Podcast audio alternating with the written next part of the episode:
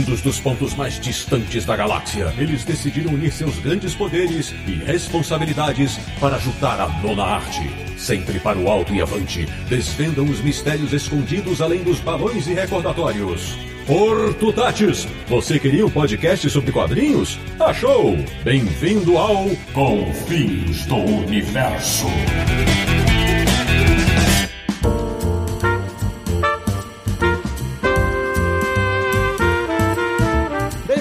Bem-vindo, Está começando mais uma edição de Confins Universo, o podcast em que todos os seus integrantes conseguiram entender as motivações políticas mostradas em Watchmen. Ora, veja só, que é o podcast do Universo HQ, o site que nunca vai apoiar ditaduras, nem as fictícias e muito menos as reais. www.universohq.com e o programa de hoje é para mostrar que quadrinhos e política têm tudo a ver. Eu sou o Sidney Guzman, falo de São Paulo e até hoje me espanto quando vejo pessoas que conseguiram não entender nada da mensagem de V de Vingança. De Petrópolis, no Rio de Janeiro, o homem que se vivesse nos Estados Unidos da DC Comics seria o líder da oposição ao governo Lex Luthor, Samir Naliato. Quem vigia os vigilantes? Pois é. Da República de Ipiranga em São Paulo, ele que está sempre se indagando. Se os fradins do saudoso Enfio não tinham política, o que poderia ter? Marcelo Naranjo. Pois é, tudo tem política. Inclusive o povo não deve temer seu governo. O governo deve temer seu povo. Essa frase não foi escrita ontem. Essa frase é de 1982, escrita por Alan Moore em V de Vingança. Excepcionalmente no Brasil, do bairro de Perdizes de São Paulo, um cara que sabe que, veja só, no século XIX, Ângelo Agostini já fazia quadrinhos com política. Sérgio Codespot. O quadrinho já começou politizado, mas para mim, Bob cuspe para presidente. E fechando o nosso timaço dessa edição, estreando no Confins do Universo, já esteve no Universo aqui em resenha, de Nova York, um homem que sabe muito bem. O Capitão América já socou o Hitler, mas também já foi presidente dos Estados Unidos. Meu amigo Silvio Almeida, bem-vindo. Olá, olá, olá. Prazer estar aqui com vocês, meus amigos, todos que nos ouvem. Uma alegria imensa poder falar de quadrinhos e política com vocês. Pois bem, meus amigos do Confins do Universo, o programa de hoje vai falar da dobradinha quadrinhos e política. E que ela existe desde sempre na arte sequencial. Mesmo que alguns não queiram ou não consigam enxergar. Então, não sai daí, porque o programa começa logo após o barulhinho da urna eletrônica.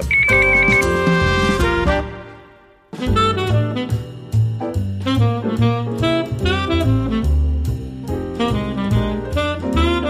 Samir Naliato, começando mais um Confis Universo. Antes de adentrarmos a esse papo tão instigante, aqueles recados iniciais para quem quer apoiar a gente no Catarse, para todos os nossos apoiadores, como é que é? Pois é, Sidão. Lembrando é pro pessoal para acessar lá catarse.me barra Universo HQ, que é a nossa campanha no Catarse, uma campanha de financiamento coletivo do modo recorrente. Isso significa que é uma, funciona como uma assinatura, né? O apoio acontece todos os meses, você escolhe lá o plano que você pode nos apoiar e quer nos apoiar, e aí passa a ser um Confinalta aqui ajudando o nosso projeto do Universo HQ, do Confins do Universo e também do canal no YouTube. Então acesse lá catarse.me barra Universo HQ e veja todas as recompensas programadas, participar de sorteio, bater papo com a gente no grupo do Telegram, enfim, várias novidades lá para vocês. Ô Samir, uma das recompensas também é ter o seu nome eternizado aqui no, no Confins do Universo. Hoje tem, né? Mas é claro que tem. Então fica aqui os nossos agradecimentos, nosso muito obrigado para Lielson Zene, Carlos Eduardo Alves de Lima, Felipe Ferreira Duarte Oliveira, Márcio Souza Cunha, Faruque El Catibe, Fernando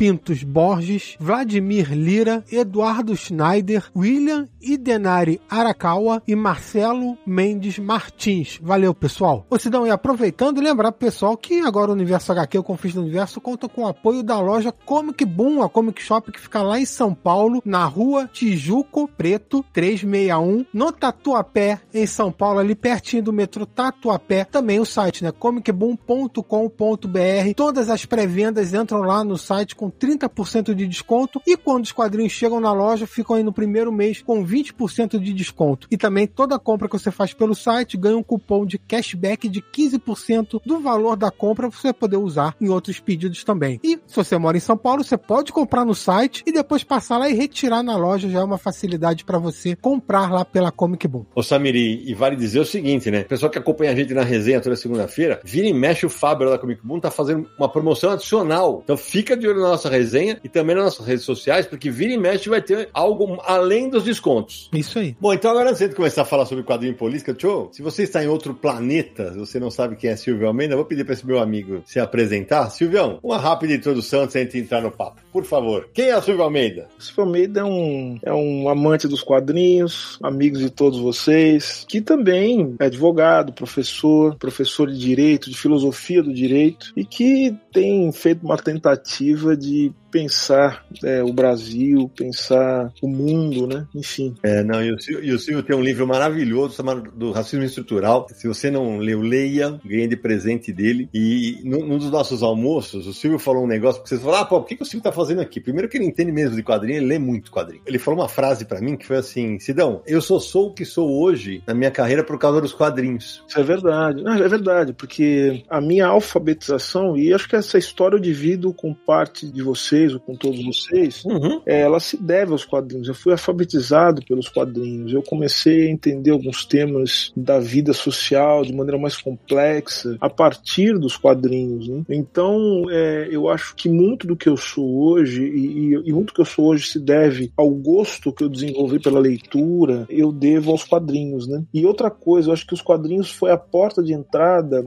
para que eu pudesse me relacionar com a arte. Eu, antes mesmo mesmo de, de enveredar para o campo do direito, eu estudei desenho, né? Eu, porque eu tinha vontade de ser quadrinista de alguma forma. Então eu estudei desenho durante algum tempo. Depois do desenho eu fui para música, né? Então a minha entrada nas artes foi fundamental para que eu pudesse ter uma compreensão do mundo que tivesse um horizonte mais amplo, né? O que depois me levou para filosofia, depois para o direito, enfim. Devo muito aos quadrinhos, né? Eu acho que boa parte do que eu penso hoje teve como porta de entrada o mundo dos quadrinhos. Muito legal. Quer dizer que em algum lugar do multiverso, talvez na Terra 2, o Silvio Almeida seria desenhista da DC e da Marvel lá fazendo os super-heróis, estando mesinha na CCXP e tal, San Diego. Olha, eu acho que não sei se na Terra 2, né? Deve ser em algum, algum outro lugar, assim, mas não, não, não, tão próximo. E provavelmente um lugar que foi destruído na crise, né? Não, olha aí. Em algum lugar eu, talvez eu tenha sido, sim, porque a vontade não faltava, não. Aí, pra quem tá ouvindo esse Confins de repente não viu uh, quando o Silvio teve no Universo aqui em Resenha, que ele deu uma aula sobre cosmologia, que ele falou do, do Conto dos Orixás do Hugo Canuto e tal. Ali a gente contou porque, assim, é, a gente acabou ficando amigo por um, um acaso absurdo. Eu vi que o Silvio fez um vídeo e falou do Universo aqui. Eu entrei, mandei uma mensagem, sim, na, aquela cara dura. Mandei uma olha, Silvio, assim, assim, assado, tal. E o Silvio falou, cara, eu sou muito fã de vocês. Eu falei, Naranjo, me feliz que eu tô. O Silvio Almeida falou que lê a gente. E aí a gente ficou muito amigo. Não, eu sou, sou muito fã. Inclusive, devo dizer o seguinte seguinte: eu já ouvi várias vezes o episódio sobre a crise das infinitas terras. Né? Olha aí.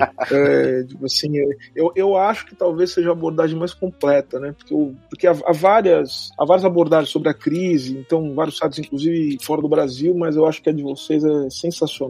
E eu ouvi várias vezes, várias, inclusive à noite, né? Obrigando a, a, minha companheira a ouvir também. Ela, até ela que não é do mundo dos quadrinhos, ela já, ela já sabe que é um antimonitor já.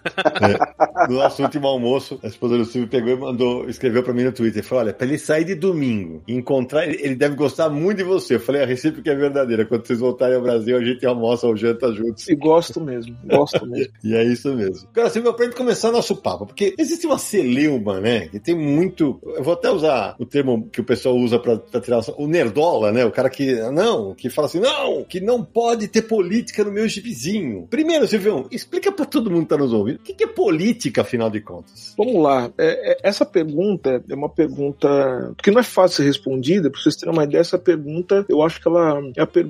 uma das perguntas inaugurais da filosofia. Né? Olha só. Uma das inaugurais da filosofia. Eu acho que a, uma das primeiras expressões da filosofia é o, a reflexão sobre a política, né? que a gente vai chamar depois de filosofia política. Mas se a gente for responder essa pergunta é, de uma maneira ampla, que nos permita falar dos quadrinhos, de como os quadrinhos, quadrinhos e política, como toda forma de arte está inevitavelmente ligada à política, eu diria que a política é um modo de constituição da vida, é o um modo da gente conceber a organização da vida social. E nesse sentido, exercido, quando a gente fala de política, tem uma outra palavrinha que vem junto com a política, que é a palavra poder, né? Então, de alguma forma, quando a gente fala de organizar a vida social, de impor limites, de definir, né, como a vida ela vai se estabelecer, significa então que nós vamos pensar sobre como o poder é exercido, como as decisões são tomadas, porque veja só, falar de política é falar também de como nós estabelecemos, como nós decidimos a respeito de como nós vamos viver nesse mundo. Quem nós somos, né, também é um resultado fundamental da política. E aí entra uma terceira dimensão dentro disso que eu falei, que é o seguinte. Então veja que a política, ela não é apenas o exercício do poder, mas é uma forma específica de exercer o poder e que nasce também juntamente com uma reflexão, ou seja, com um pensamento sobre o que é o poder, sobre o que é esse exercício do poder. Quando a gente fala de política, a gente pode estabelecer algumas perguntas que vão nos orientar para pensar a política ao longo da história.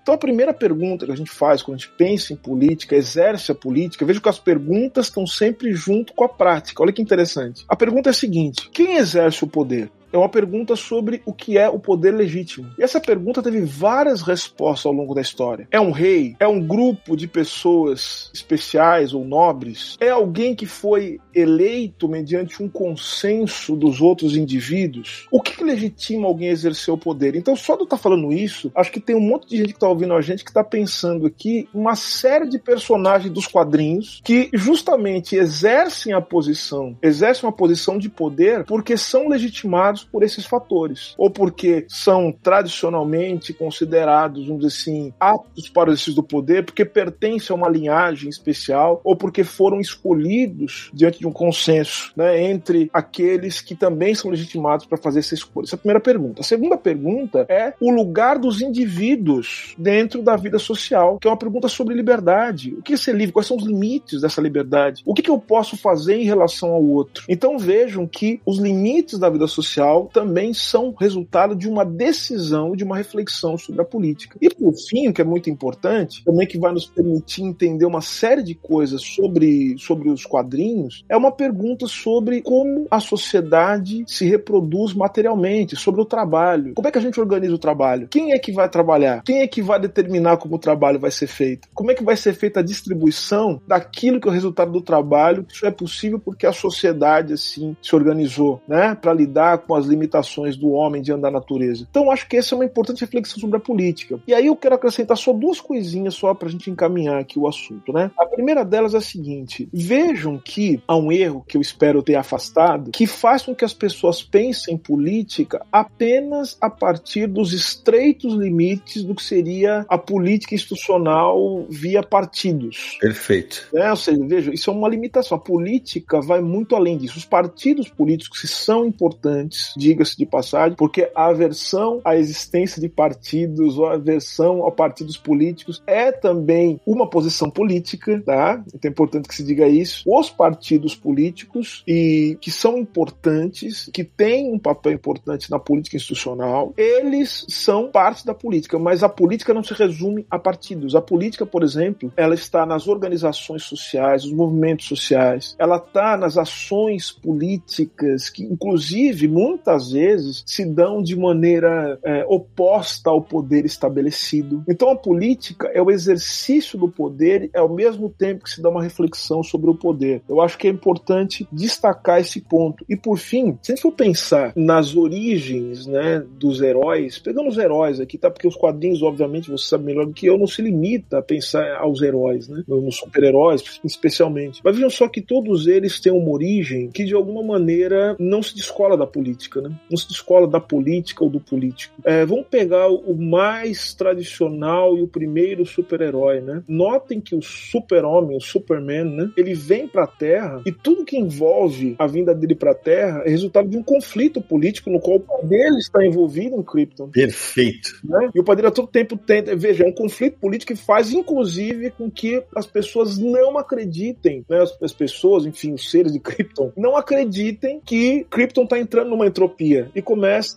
É, é, é como aquele filme Não, não Olhe para Cima, né? Ou seja, as pessoas não querem acreditar que está havendo uma entropia, que o planeta está entrando em colapso. E isso leva à extinção de todos os kryptonianos, menos, né? Depois a gente sabe que não ele não foi o único, mas enfim, todos os kryptonianos, leva Krypton à extinção. E as condições de acolhimento do super-homem também, do Superman, elas se dão também por conta de condições políticas estabelecidas. Se nós pegarmos agora um outro herói clássico de 39, né? Um, criado um ano depois, o Batman também, vejam só que todas as condições que levaram ao surgimento, ao aparecimento, se relacionam com aquelas perguntas que nós falamos agora sobre política. Ou seja, ele o Batman por quê? Por conta da posição social, homem rico, criminalidade, a cidade, talvez o principal personagem das histórias do Batman seja a cidade de Gotham. Palavra cidade, né? É polis, né? Cidade é polis. Então vejam que nem toda obra de arte tenha a política como o seu elemento fundamental, mas as condições de produção da arte, elas são inevitavelmente políticas. Inevitavelmente políticas. Adorei, adorei, Silvio, porque assim, é, acho que essa confusão que você enumerou aí logo no começo é, é, o que mais permeia a cabeça das pessoas. Não, pô, ah, vai falar de, é, de partido político. Não, é, como você falou, política tem em todos os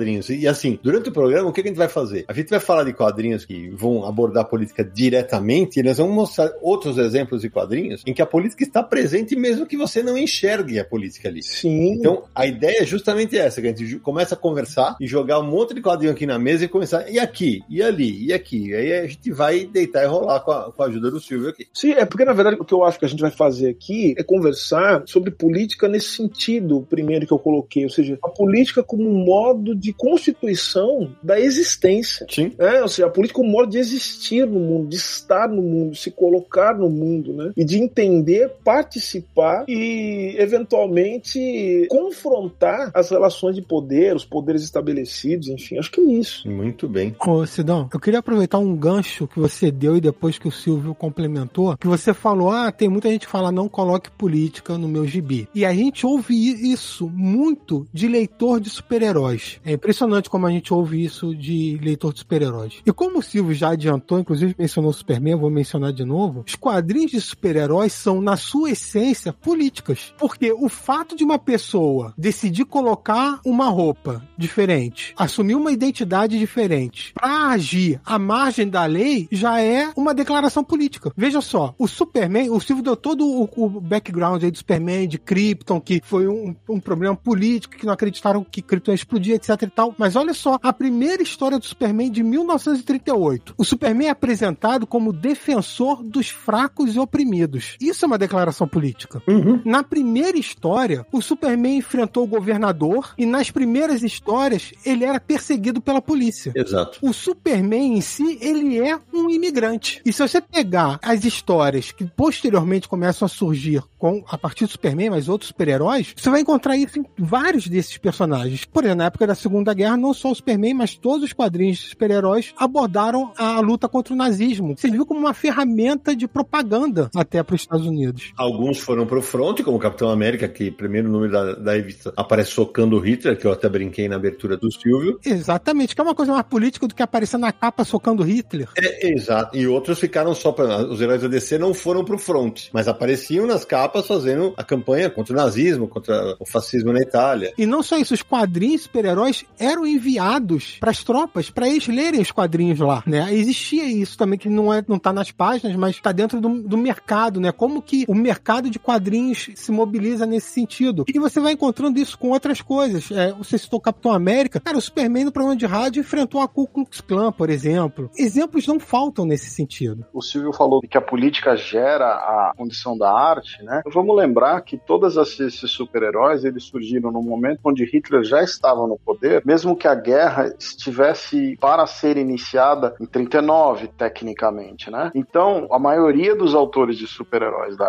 época eram judeus. A maioria filhos de imigrantes já tinham fugido dos seus países originais, fugindo ou do comunismo ou do nazismo, né? E, e estavam na América. Então, essa condição toda é, é que gera a arte que a gente está discutindo aqui, né? E a coisa é tão louca que, se a gente for pensar em contexto político-social, você tem o auge dos super-heróis surgimento até o fim da guerra. Quando acaba a guerra, a Segunda Guerra, você tem o declínio deles. Tudo tá ligado, tudo tá ligado. E, e outra curiosidade também, Sérgio, é que além disso, de muitos autores serem judeus, ter todo esse contexto da época, os Estados Unidos estavam passando pelo período de Grande Depressão, que foi quando teve a queda da bolsa, muita gente desempregada. As condições de vida não eram é, as mais fáceis, as melhores na época. Muita gente passando fome mesmo. Então, você pega todo esse contexto mundial e dos Estados Unidos, é todo um contexto sociopolítico, levando à criação de um gênero de super-heróis, né? Eu queria acrescentar, porque assim, tudo que vocês estão colocando é muito interessante e, e é inevitável que a gente faça várias reflexões. Vocês estão falando aqui, eu estou anotando várias coisas. Mas alguns comentários, né, muito bons vocês fizeram. Primeiro deles, né, eu, sou levado a pensar, é, a gente está falando aqui dos super-heróis, né, fundamentalmente, mas vamos alargar a compreensão dos quadrinhos para além dos super-heróis e para olhar como o próprio surgimento dos quadrinhos, né, como uma forma de arte, é resultado também de um contexto político muito interessante, que é justamente o surgimento da sociedade industrial. O surgimento da sociedade industrial, assim, no final do século XIX, faz com que haja uma, uma fusão entre arte e as tecnologias industriais, né? Então nós temos o, o surgimento no final do século XIX de duas formas de arte também muito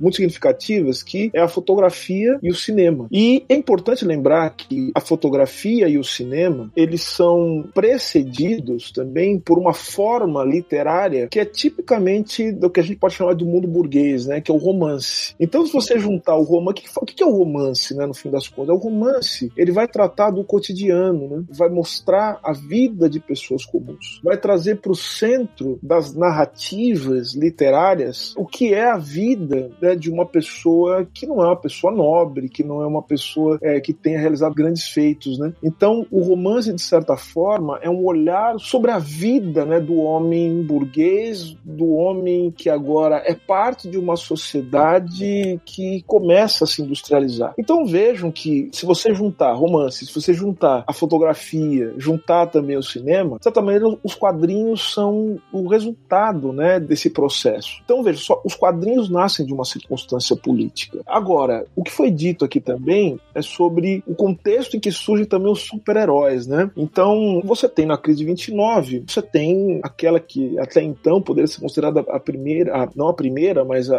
a maior crise do capitalismo, que levou uma reorientação total do Estado, do direito, né? Ou seja, até mesmo da forma de organizar o cotidiano, né, das sociedades industriais que até aquele momento existiam. Então vejam que o pós-29 foi uma espécie de virada, né, na história do mundo, na história das sociedades né, modernas, isso levou também uma nova forma de pensar arte, pensar cultura. Então eu diria que os super-heróis, né, como foi lembrado aqui, primeiro, eles surgem nesse momento em que é preciso que alguém venha nos salvar diante de um mundo que está em ruína. O mundo está tá ficando em ruína. Então é preciso que alguém venha nos salvar. É preciso que haja uma esperança no mundo que está afogado em desesperança, está afogado em tristeza, em miséria, enfim. E os super-heróis eles cumprem esse papel do ponto de vista ideológico, né? Ou seja, as, as histórias em quadrinhos têm um papel ideológico muito importante, como foi lembrado aqui. E por fim, falou-se aqui do contexto da Segunda Guerra Mundial, né? Se eu não me engano, você pode me corrigir, o Capitão América é de 41, né? E 41 é o ano que os Estados Unidos entram na guerra, e como foi muito bem lembrado aqui pelo Naranjo, o Capitão América, aliás, as histórias em quadrinhos, elas entram em declínio logo depois da Segunda Guerra Mundial. Mas tem um detalhe importante. Depois da Segunda Guerra Mundial, os heróis, super-heróis, as histórias super-heróis, elas entram em declínio. Entretanto, os quadrinhos veem o surgimento de um novo, um novo gênero, né, que é o gênero de terror, né? Sim. Muitos estudiosos vão olhar para isso e vão dizer o seguinte: isso é o resultado,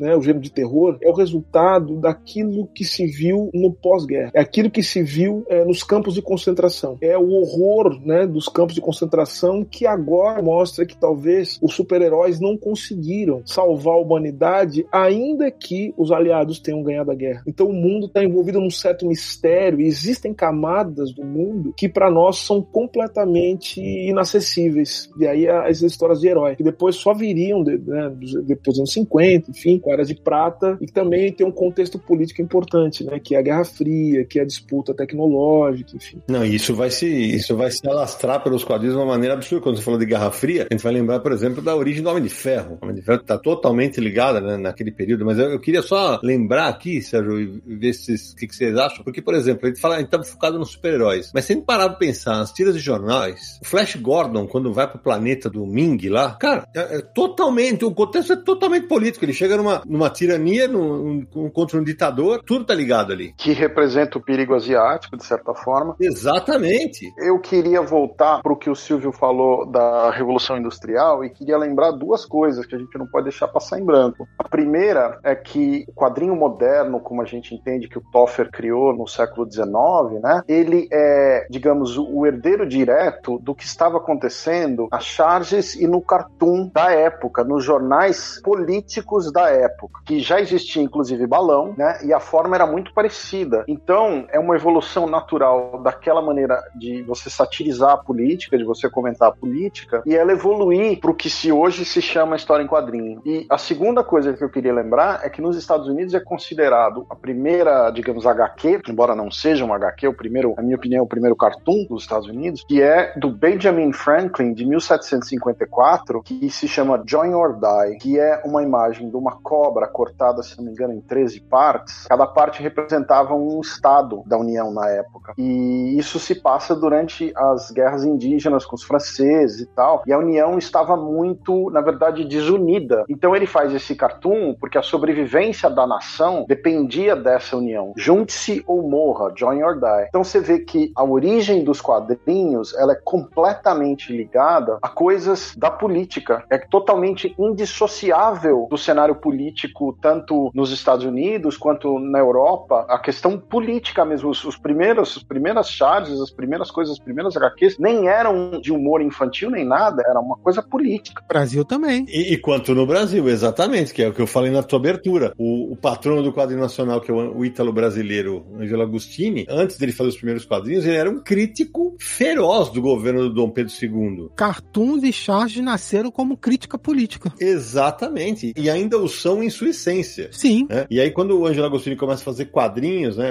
As aventuras do Guinhoquim, tá cheio, mas tá repleto de elementos políticos naquela HQ. Mas tá repleto de, de cutucadas ao governo da época. Então é o que você falou, é, a ligação é muito direta. Dentro do que o Sérgio falou, queria lembrar uma, uma coisa importante aqui, né? O Rodolf Toffer, né? Ele era um romancista, né? Acho que é importante a gente lembrar disso. E o veículo, né, em que vão aparecer as primeiras, é, os primeiros quadrinhos, que seriam os quadrinhos, né? Que viria a ser os quadrinhos né, depois, eles eram publicados nos folhetins, né? E que eram usados inicialmente para publicar os romances, né? Do século XIX. E outra coisa que a gente vai lembrar também que quando os quadrinhos chegam nos Estados Unidos, né, eles chegam no meio de uma. Eles, eles, vão, eles vão ser parte de uma briga política muito importante entre os dois principais editores de jornal da época, né, que é o Randolph Hearst e o, e o Pulitzer. Né? E justamente essa briga é muito importante porque é uma briga que envolve justamente a publicação dos quadrinhos. Né? E eles decidiram usar histórias em quadrinhos como uma maneira de vender mais jornais né, para a população que migrava dos Estados Unidos e que não entendia bem o inglês, mas sabia ler as histórias em quadrinhos de jornal. Né? Então vejam como a própria origem dos quadrinhos é uma origem que está inevitavelmente ligada a um contexto político social que não pode ser ultrapassado, ele não pode ser escondido, né, quando a gente fala dessa questão. Então, inevitavelmente, a gente pode ler uma história em quadrinhos e, e não se preocupar muito com o contexto político, com as estruturas políticas ou com o pano de fundo político que envolve a história, mas os quadrinhos eles resultam sim de um contexto político que você pode optar a depender do que for ler ou não. O que você não pode fazer, o que eu acho que é, porque eu, não você não pode fazer, inclusive porque eu acho uma contradição, é dizer o seguinte: eu não quero política no meu quadrinho, né? Porque essa posição que você tem já é uma posição política. É verdade. Né? Então é uma contradição em termos, né? Você você negar a política, a relação entre política e quadrinhos e ao mesmo tempo você não reconhecer que essa sua negação é de fato uma posição política.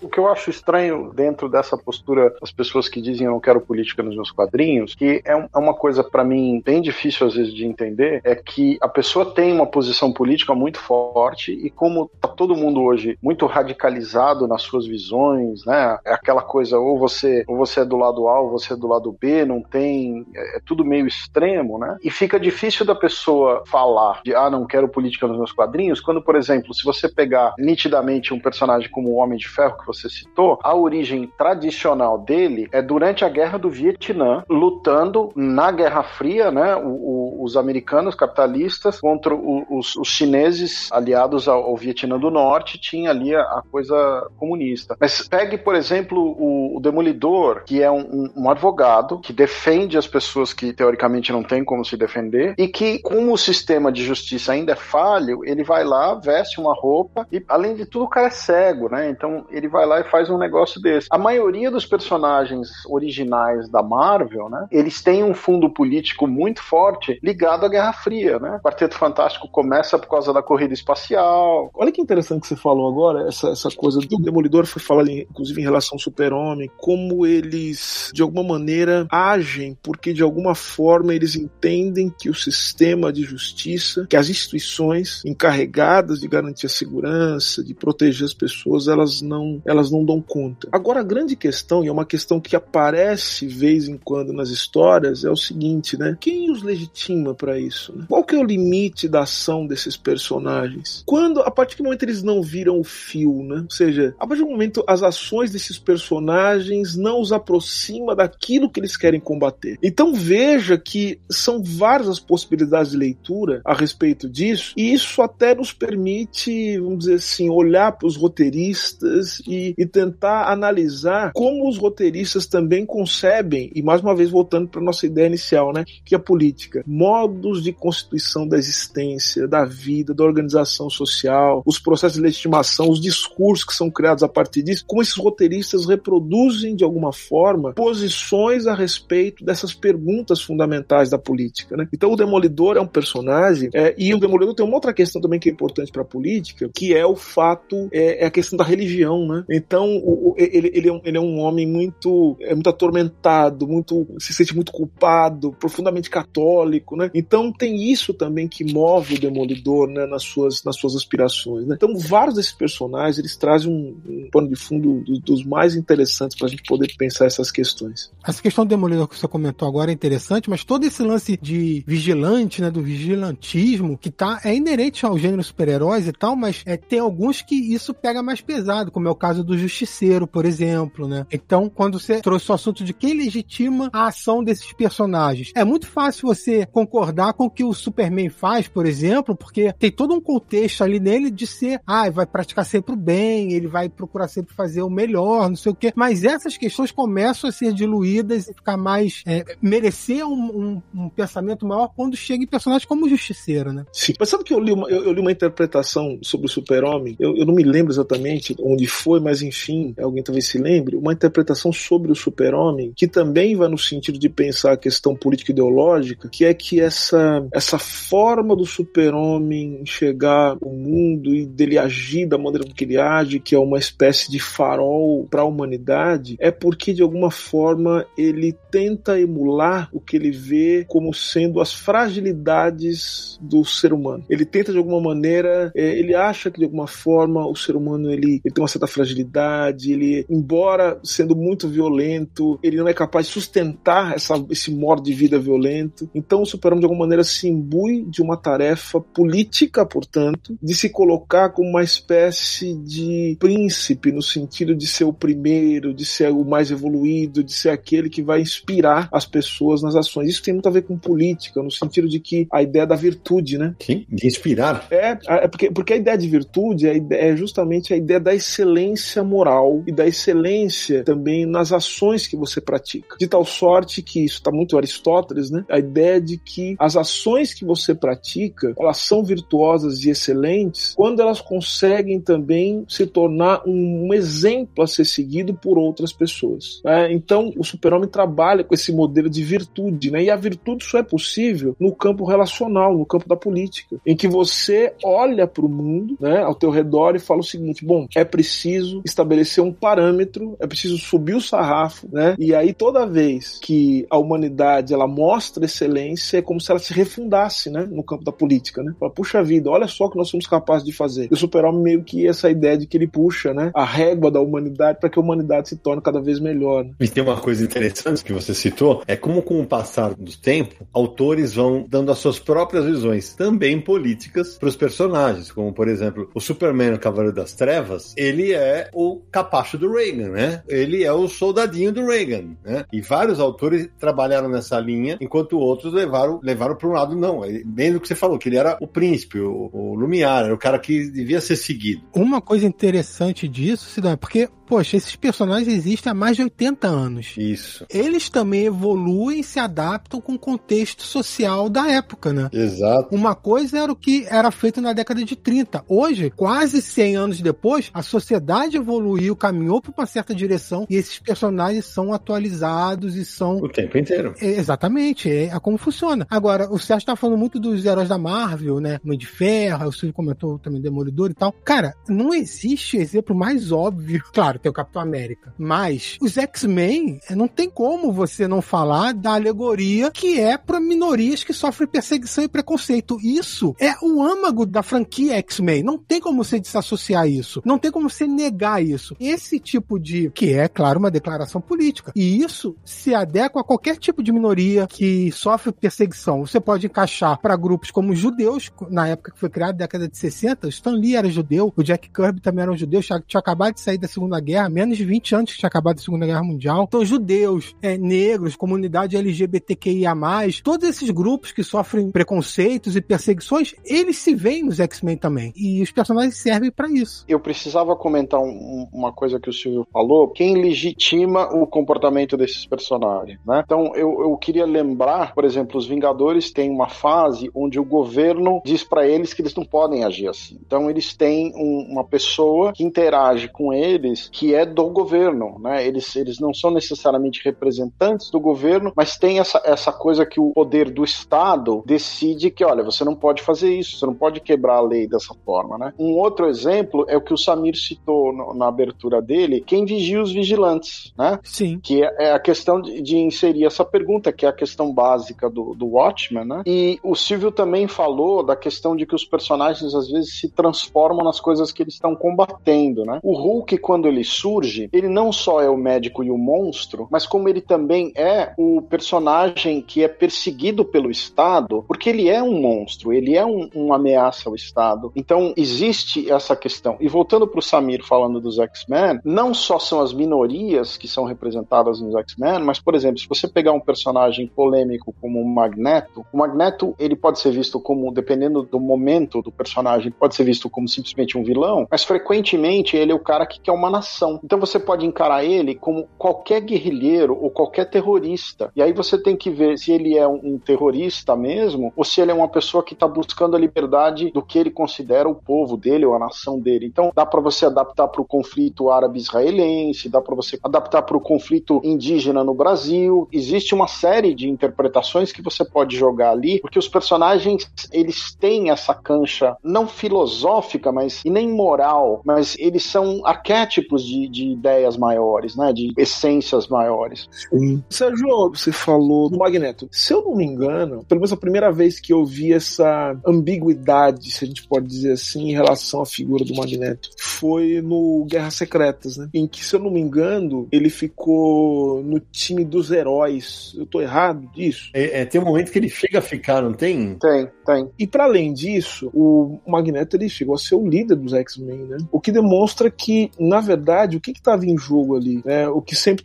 tentou se deixar assim como uma espécie de que, uma questão espectral, né, dentro da história dos X-Men, né? que é justamente o fato de que se tratam de dois homens, né, no caso o Magneto e o Professor X, que têm propósitos muito parecidos, mas que de alguma forma divergem em relação aos métodos, né? Em relação aos métodos, em relação às estratégias, relação às visões de mundo, em relação à, à forma com que eles enxergam a humanidade. São dois partidos políticos. É, e para além disso, acho que expressam também conflitos que existiram dentro de organizações e de movimentos sobre qual a melhor estratégia e qual a melhor forma de colocar adiante as reivindicações. Né? Eu estou falando aqui isso aí desde o movimento negro até o movimento feminista, o movimento LGBTQIA, os movimentos antiguerra, os movimentos socialistas, os sindicatos. o que, que a gente vai fazer? A gente vai partir para o conflito aberto, para o conflito armado, porque talvez pensar o poder neste momento, nesse contexto, e pensar uma mudança na organização social implica na tomada do poder. E o poder não virá a não ser que nós forcemos a porta e entremos dentro dos lugares em que o poder, as decisões são tomadas. Ou então não. Talvez nós precisamos criar um consenso, precisamos convencer da nossa causa, precisamos mostrar para as pessoas que nós podemos ir. Eu acho que isso é um conflito que a todo, vejam, até hoje é motivo de divergência entre os movimentos sociais, entre o movimento negro, que falo com alguém que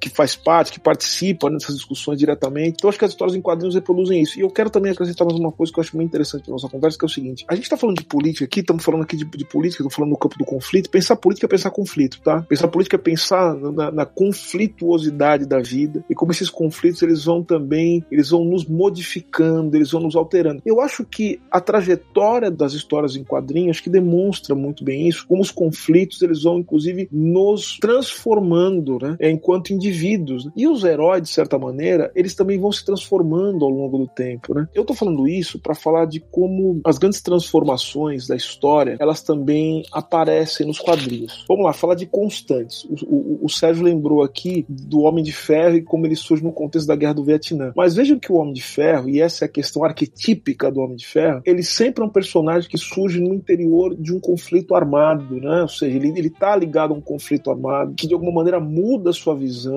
faz com que ele também tenha uma espécie de insight, né, quase religioso, da responsabilidade que ele tem. Isso é uma outra questão importante também pra gente falar, né? Ou seja, o quanto os heróis, os personagens, heróis e super-heróis, super-heroínas também, é importante a gente falar a respeito disso, como nascem de uma espécie de chamado para uma responsabilidade que varia da responsabilidade que é uma responsabilidade com as suas vidas pessoais. Eles nascem a partir de um chamado para se responsabilizar politicamente pela sociedade, pelo mundo no qual eles vivem. Então, vejam, eles vão atualizando o conflito, né? Me parece que agora a origem do Homem de Ferro vai sendo cada vez mais aproximada dos conflitos presentes, né? Então, me parece que a última vez que eu vi era da Guerra do Golfo, né? Não era mais a Guerra do Vietnã, é a Guerra do Golfo. É isso mesmo. É, se não me engano, no, no Homem de Ferro dos Supremos, né, já está relacionado à Guerra do Golfo. Então, eles vão, eles vão atualizando o conflito. Uma outra coisa é mostrar também como os movimentos, as mudanças, as transformações sociais vão se refletindo também em personagens até inusitados. Pegamos ali no nos anos final dos anos 60, anos 70. O que está acontecendo ali, né? A gente está vendo o movimento da contracultura, que inclusive vai levar. Você tem o movimento beatnik nos anos 60,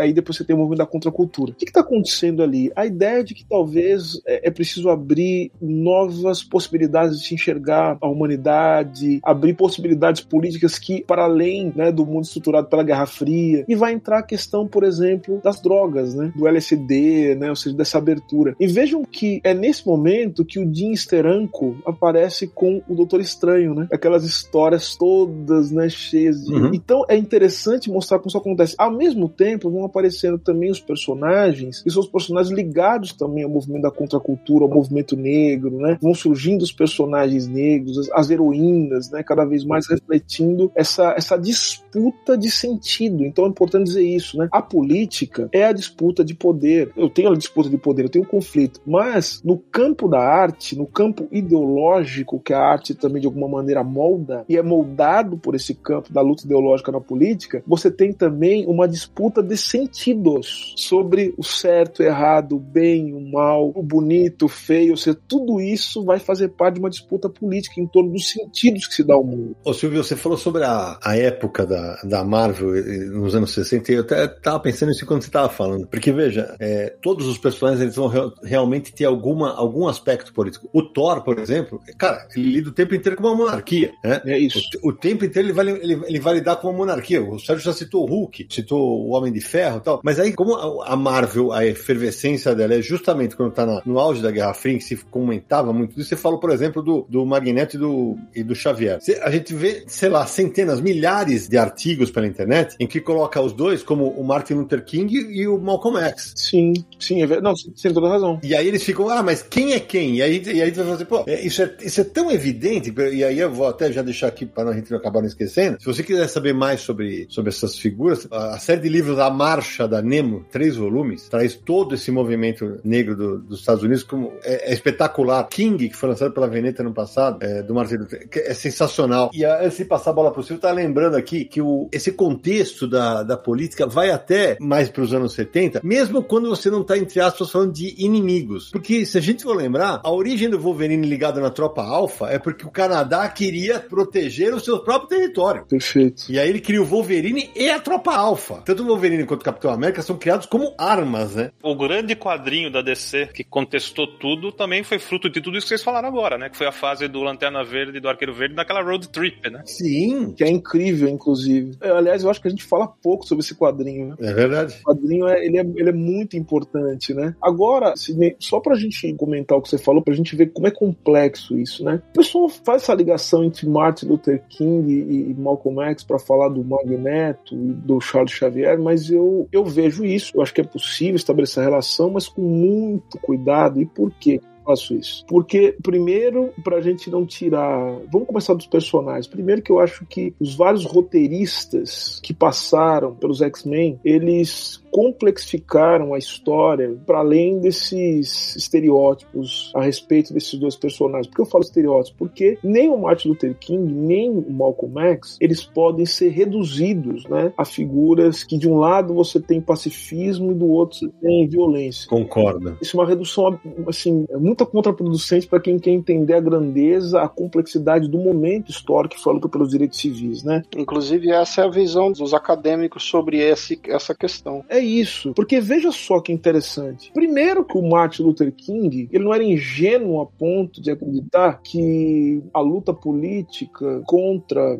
o racismo, contra a segregação racial nos Estados Unidos se daria única e simplesmente com acenos de paz. Não. O Martin Luther King tem várias falas a respeito de como a luta política envolvia um nível de conflito e como a violência política era o resultado justamente dessa impossibilidade do diálogo que era colocado pelas próprias instituições. Então o Martin Luther King, ele não era apenas, isso é importante, que é o um movimento que o aproxima do Malcolm X, tá? Ele começa pela luta pelos direitos civis. O que seria a luta pelos direitos civis? É para que os negros nos Estados Unidos, a população afro-americana, como eles dizem aqui, pudesse usufruir das conquistas do chamado welfare state ou da cidadania, pudesse ser cidadãos dos Estados Unidos, é porque eles se sentiam estrangeiros no próprio país, eram tratados como estrangeiros e vejam só, maltratados como são alguns estrangeiros dentro dos Estados Unidos. Tanto que foi muito essa semana, inclusive a semana passada, né, durante a arguição da candidata à Suprema Corte, né, que é a primeira, a primeira vez que, que nos Estados Unidos se, se indica uma mulher negra para a Suprema Corte americana, um senador, o, o, o Cory Booker, o nome dele, Cory Booker, ele disse o seguinte, que a candidata Kentage Brown, ela estava ali por amor, o amor dela, o amor dos,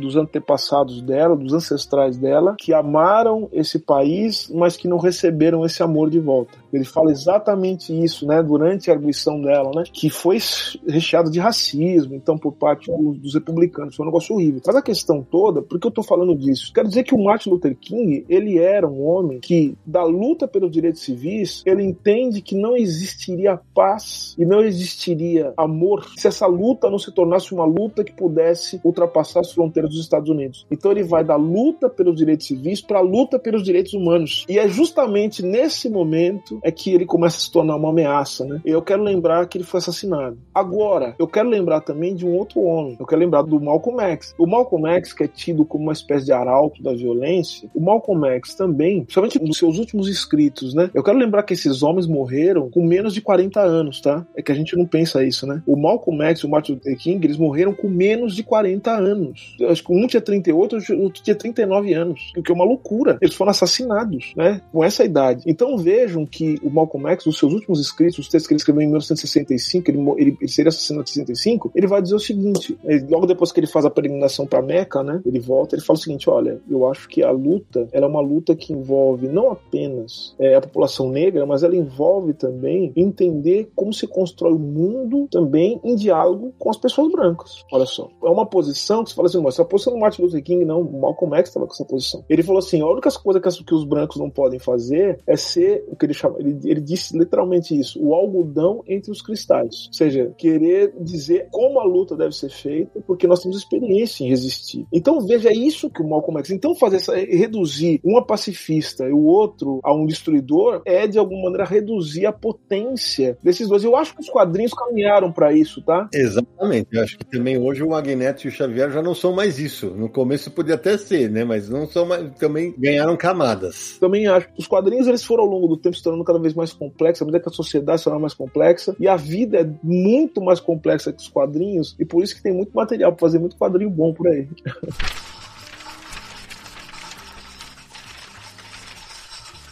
Ô, Nara, na pauta você tinha falado, né? Tem política em quadrinho Disney, né? Não só tem, como tem muito, né? Tem até um livro sobre o assunto, que é o Paralelo Pato Donald, Comunicação de Massa e Colonialismo, de Ariel Dorfman e Armand Matlart. E assim, é uma loucura, porque a gente não. Eu, pelo menos, não costumo ler com esse viés. E eu dei uma olhada nesse livro. Você fica, meu Deus, o que está acontecendo aqui? O Patinhas seria o capitalista explorador da Far Right. O Pateta é o cara simplório, que não sabe o que está acontecendo. O Donald é o cara que odeia trabalhar e acaba sendo explorado pelo tio. E vai daí, não tem mais fim. Você nunca mais vai ler os quadrinhos Disney da mesma maneira, né? Olha que interessante vocês lembrando desse livro, porque eu, eu dei aula em 2020 na Universidade de Duke, aqui nos Estados Unidos, né? E um dos professores, né, se não me engano, do Centro de Estudos Latino-Americanos, né, do qual fazia parte, é o Ariel Dorfman. Ah, o Ariel Dorfman é professor da Universidade de Duke e ele tem um outro livro que eu, eu, eu particularmente considero um livro até melhor do que esse, mais interessante, que é um livro que chama Super-Homem e seus Amigos do Peito. É um livro interessantíssimo que ele vai demonstrando justamente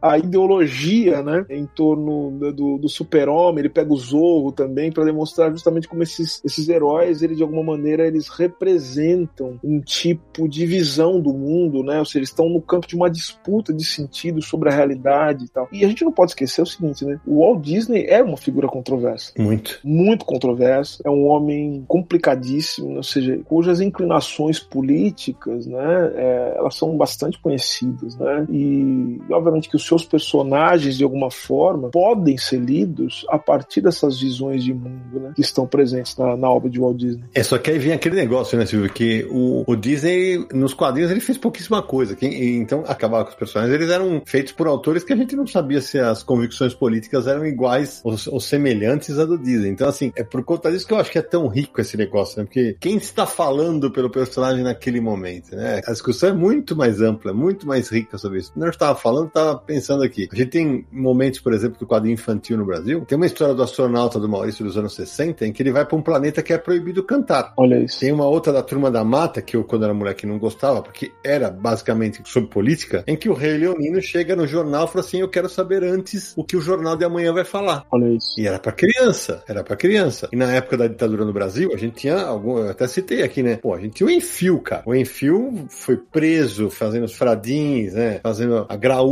tudo, mas tudo repleto de política, né? Ziraldo foi preso. Ziraldo, o, o Pasquinha, que o Pasquinha era menos quadrinho, mais cartoon e charge, né? Mas ainda assim, né? Eram artes gráficas. Jaguar. Vamos lembrar da Mafalda. Sem dúvida. Que eu acho que é importantíssimo lembrar. Super politizada. Mais um quadrinho argentino pra gente, já que é política, vamos aqui, pela América Latina, o Eternauta. Ah, já tava na minha fila aqui, pra falar dele. É política, é, é ditadura, falando da ditadura na Argentina. Porque é, no, na, no universo aqui em resenha que a gente fez recentemente com o Teddy Correia, vocalista do, do Nenhum de Nós, um abraço pra ele, ele resenhou Eternauta. E assim, se você não assistiu esse episódio, convido você a assistir, vá lá, porque é uma história sobre uma invasão alienígena, tal, tal, tal. Só que você chega no momento e fala assim, epa, ele não tá falando de alienígenas, ele tá falando da ditadura na Argentina. Exatamente. Aí, assim, a hora que você começa a entender o tanto de crítica que o, o roteiro do Hector Osterheld e o desenho do Solano Lopes. E a hora que você começa a entender o tanto de coisa que o Eternauta tá te jogando na cara, e aí eu, tem uma coisa, né, Nara, que a gente sempre a gente comentado nos últimos anos, tá saindo muito quadrinho argentino aqui do Brasil. Eu até apresentei o Silvio com um, um que também fala sobre a ditadura argentina, que é o Perramos, que saiu pela figura. Uhum. E eu falo sempre isso. No cenário dos quadrinhos, nos anos 60, nos anos 70, quando nós estávamos sob ditadura, a Argentina era muito mais feroz no combate usando os quadrinhos do que nós, não era? A gente tinha o cartoon, a charge, as tiras, que eram, eram fortíssimas. O trabalho argentino nos quadrinhos maduros duros, é realmente é um negócio é impressionante. É, a gente está conhecendo agora esses quadrinhos, né? Mas deixa eu fazer uma pergunta para vocês, para a gente poder entender isso em termos. Diga-se. Porque, eu, como eu disse no começo, né? Para a gente pensar política, a gente tem que pensar, para além da vontade, pensar também nas condições né, do exercício da política. Como é que era o mercado editorial na Argentina e no Brasil, estabelecendo uma comparação? É, esse é o ponto. Eu acho que esse é um ponto importante para a gente pensar, porque se me parece que o mercado editorial no Brasil é mais restrito em relação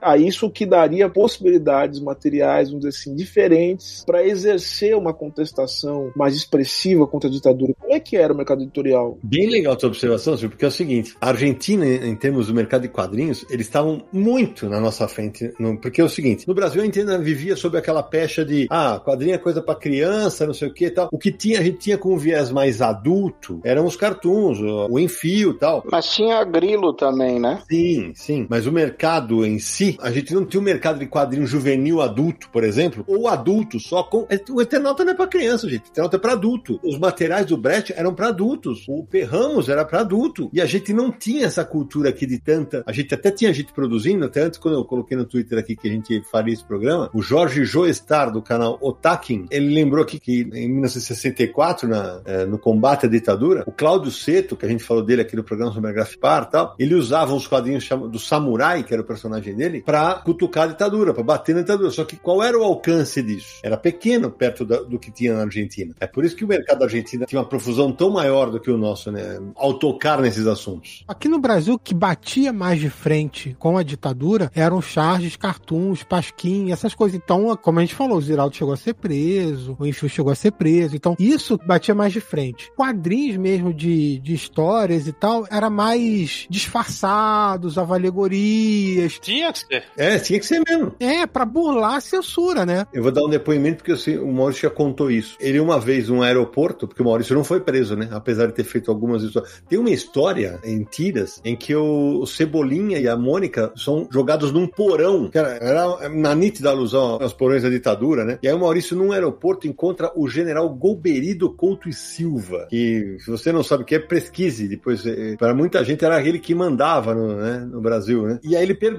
pro Golberido Couto e Silva, assim, escuta, é porque eles conversaram, tá? por quê? Porque todos, é, vale lembrar, todos os materiais tinham que passar pela censura, né? E os dele passaram. É porque aí, segundo ele, o, o Golberido teria dito que tinha que ter algumas válvulas de escape. É, e como o dele era mais leve. É muito importante lembrar disso nesse momento, nesse momento em que algumas pessoas que vão nos ouvir, as pessoas, ou uh, tem as pessoas mais jovens, as pessoas que estão desavisadas, essas pessoas talvez não tenham a menor dimensão do que significa viver sob uma ditadura. Exatamente. Então é bom que as pessoas saibam, principalmente você que está nos ouvindo agora, você gosta de quadrinhos, sabe que numa ditadura você não vai ter a possibilidade de falar, por exemplo, de que, que você não gosta de quadrinhos e política, porque às vezes você não vai nem poder falar, essa é a verdade. Algumas coisas que você hoje pode discutir, você não vai poder mais discutir. Então, as pessoas que louvam ditadura, que acham que viver sobre, sobre um governo autoritário é melhor, enfim, sabe que não é. E eu devo lembrar mais uma coisa também que eu acho importante usar esse espaço tão legal pra gente falar. Geralmente, as ditaduras, a intenção real não é ocultar de nós, de você, né, que nos ouve agora, ocultar um potencial,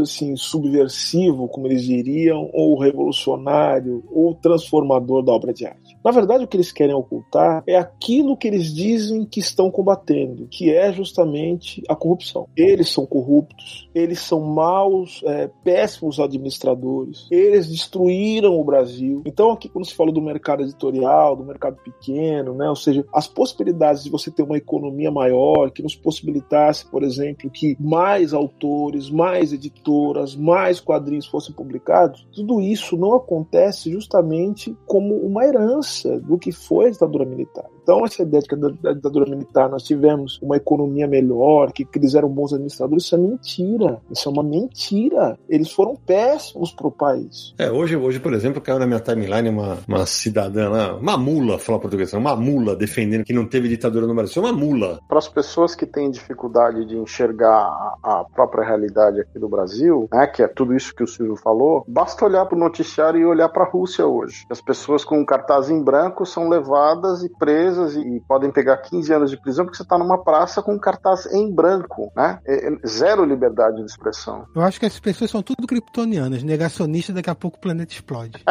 é, não, é, é, verdade. Eu queria fazer uma correção tardia. Diga. Se eu não estou enganado, o Silvio, quando falou do Doutor Estranho, ele não citou o Steve Ditko. É, eu falei do Steranko. Então, é, que ficou na minha cabeça e eu não queria nem cortar o Silvio, nem cortar vocês, mas foi só para manter aqui a, a, coisa. Não, é verdade. Agora, eu queria abordar uma questão que o Silvio, você falou da década de 60 dos beatniks e falou do movimento dos direitos civis, da contracultura e tal. E eu queria lembrar que nos quadrinhos, os autores que fazem os quadrinhos e, e, digamos, a editora em si, ela também sofre essa influência. Então, se você pegar, eu vou citar a Marvel, que a Marvel começa, a Marvel moderna, ela começa durante o movimento beatnik, né? Então, se você pegar aquele movimento, você tem nitidamente o Stan Lee e um grupo de pessoas essencialmente brancas, né? A maioria deles é, brancas produzindo quadrinho, e os personagens são todos brancos, né? Sim. Aí, num determinado momento, como tem a questão da liberdade feminina, você começa começa a ter a tentativa de colocar alguns personagens mulheres como protagonistas. E a mesma coisa acontece com os personagens negros, né? E evidentemente que tem o Pantera Negra e tal, mas eu queria lembrar do Luke Cage. E por quê? A história do Luke Cage, ele era um prisioneiro, e aí fazem um experimento com ele na prisão e ele ganha, né, os poderes. Tudo isso era um reflexo um pouco do que estava acontecendo nos centros urbanos com a população negra, em termos do número de prisões, né, por causa das drogas drogas e, ao mesmo tempo, pouca gente lembra que nos Estados Unidos a maioria das cadeias daquela época podia fazer experimentos com os presos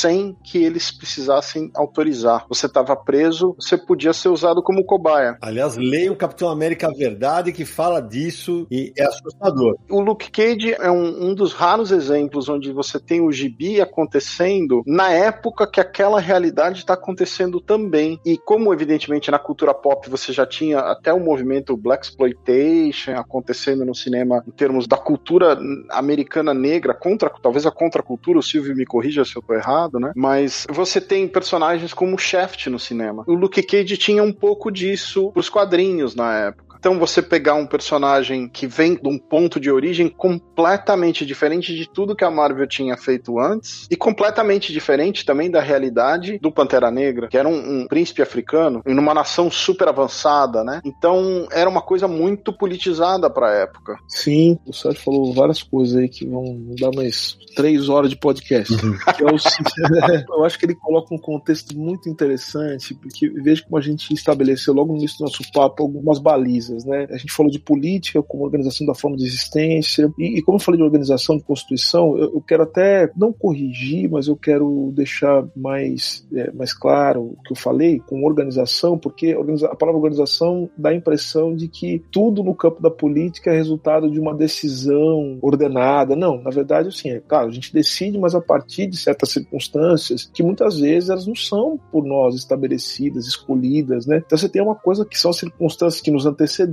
Nós temos também acontecimentos que vão mudando o rumo das coisas, acidentes. Muitos heróis, inclusive, nascem de acidentes, né? O Quarteto Fantástico, por exemplo, né? nasce de acidentes, circunstâncias que não puderam, que não podem ser controladas, mas que exigem de cada um de nós uma decisão a respeito disso. Então vejam que o Sérgio usou a palavra, fala do Luquejo dos centros urbanos, né? Então vejam que o Luquejo é o herói que resulta justamente de um tipo de organização né, das cidades, dos centros urbanos, e que está experienciando situações de crise, especialmente nas comunidades é, mais vulneráveis, nas comunidades negras, nos projects, né, que eles chamam aqui. Então vejam que o aumento da, da criminalidade, é, a falta de políticas sociais para essas comunidades gera, portanto, todo um, um, caldo de cultura né, que se nos apresenta um herói como Luke Cage, né? E eu estou pensando aqui nas roupas do Luke Cage, né, no, no visual dele. Eu não sei se vocês têm essa mesma impressão, se alguém já falou disso, aí vocês me digam, que são especialistas, me lembra muito aquela, aquela coisa que ele usa na cabeça, me lembra muito um, um visual mesmo do Black Exploitation, né? Que é aquela coisa do. É. que é um visual meio de, de, de, lutador de Kung Fu. Vocês já repararam isso ou não? Verdade. E vocês já pararam pra pensar por que os personagens da Black Exploitation lutam Kung Fu? Vocês já pararam pra pensar nisso ou não? Não. Então, isso é uma coisa muito interessante, tem a ver com política. Vocês sabem que um dos grandes ídolos do movimento negro nos Estados Unidos era o Bruce Lee? Sabem disso? Olha só. E por que isso? Uma circunstância política muito importante. É por conta da China. É por conta da China e da Revolução Chinesa de 1949. Muitos intelectuais negros, enfim, e, e, e o movimento negro se aproximou e olhou para a China, né? a China que fez uma revolução socialista, como uma possibilidade de, de fazer uma transformação social que foi levada a cabo por não brancos e não ocidentais. Olha só que interessante. Então eles olharam para isso e falaram: puxa vida, talvez ali seja uma forma da gente pensar também a libertação. Muitos intelectuais negros, né, como eu falei, se aproximaram. Os próprios Panteras Negras, eles se diziam maoístas, né? Eles eram um grupo que se aproximava disso. Vários atores, né, artistas, enfim, celebridades e, e, e pessoas é, importantes né, da comunidade negra começaram a, a estudar, né? Ou se aproximaram politicamente da China, no caso do Paul Robson, né, é um grande cantor e tal, ou então foram fazer aula de Kung Fu, né? O próprio Karim Abdul-Jabbar,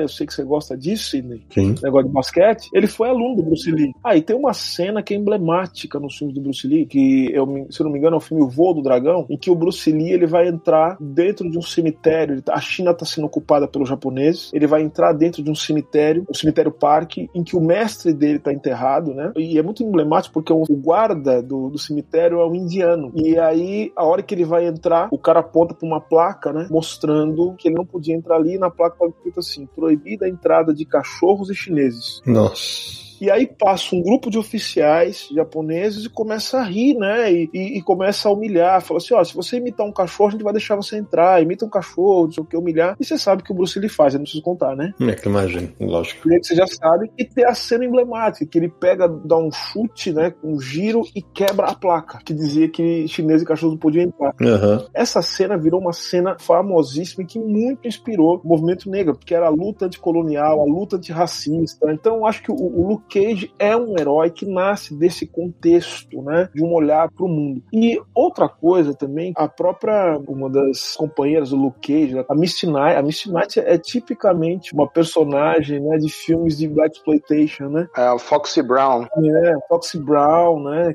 É, é nitidamente, ou seja, ela é, ela é incrível. Só para lembrar, já que você falou da influência do Bruce Lee e tal, a Marvel tem o personagem mestre do Kung Fu que é totalmente Bruce Lee também, né? E que também tem muita política na história. É, e que surge desse contexto. É um contexto em que a questão das artes marciais, enfim, ganha uma potência muito grande, né, no, nos Estados Unidos, né? É, eu ia falar, já que o senhor citou do, da, dos Panteras Negras, a Conrad lançou recentemente o Partido dos Panteras Negras. Você tem muito quadrinho com política e sobre política sendo publicado aqui no Brasil também. Nada representa mais isso do que o senhor falou, que o Wu-Tang Clan, que é aqueles discos que são todos rappers, né, e eles fazem essa reverência toda aos filmes de Kung Fu, e é bem, é bem essa mistura das duas culturas, né? E a coisa da autodefesa, né, ao mesmo tempo que uma autodefesa é inspirada numa cultura que não é a cultura, vamos dizer assim, ocidental. É uma, uma espécie de, de, de, unidade, né, terceiro mundista, né, uma coisa interessante.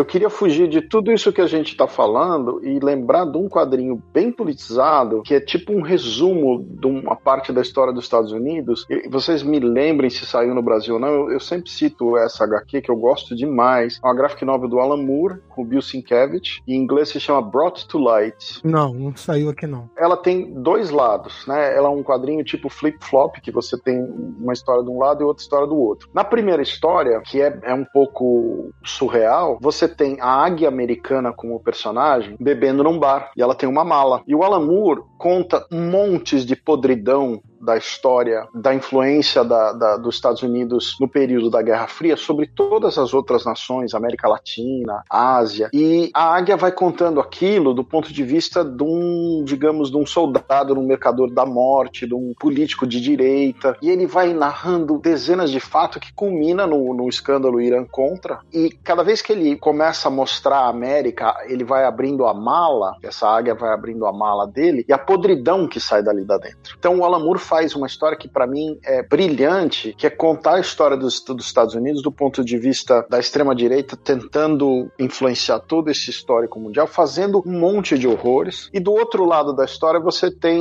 o, o atentado à bomba ao Instituto Crístico, que aconteceu durante o, o evento Irã Contra. Então saiu pela Eclipse na época e é uma graphic novel, veja, ilustrada pelo Bill Sienkiewicz, é um negócio maravilhoso, né? Estranho nunca ter saído aqui, né? É, tem, tem umas discussões sobre direitos, é. É, mas é um material assim que é tão fantástico de você ler, porque a gente tem às vezes, é, dependendo da pessoa, né, tem uma ideia mais ingênua da política externa americana, uma ideia mais talvez, ah não, mas a gente está lutando contra o comunismo. E aí quando você vê aquela podridão que gerou tanta miséria na América Latina ou no sul da Ásia, é um negócio muito chocante você ver isso e principalmente contado pelo ponto de vista da águia americana, né? Que é o, o tio Sam, é o, é o, é o americano patriota ali, aquela coisa, né? E Sérgio, você mencionou Alan Moore, então a gente tem que mencionar aqui que o Alan Moore é um autor extremamente politizado, né? Ah, sim. Pô, nós temos que falar de V de Vingança, né? Pô, né, não, chegamos num ponto interessante.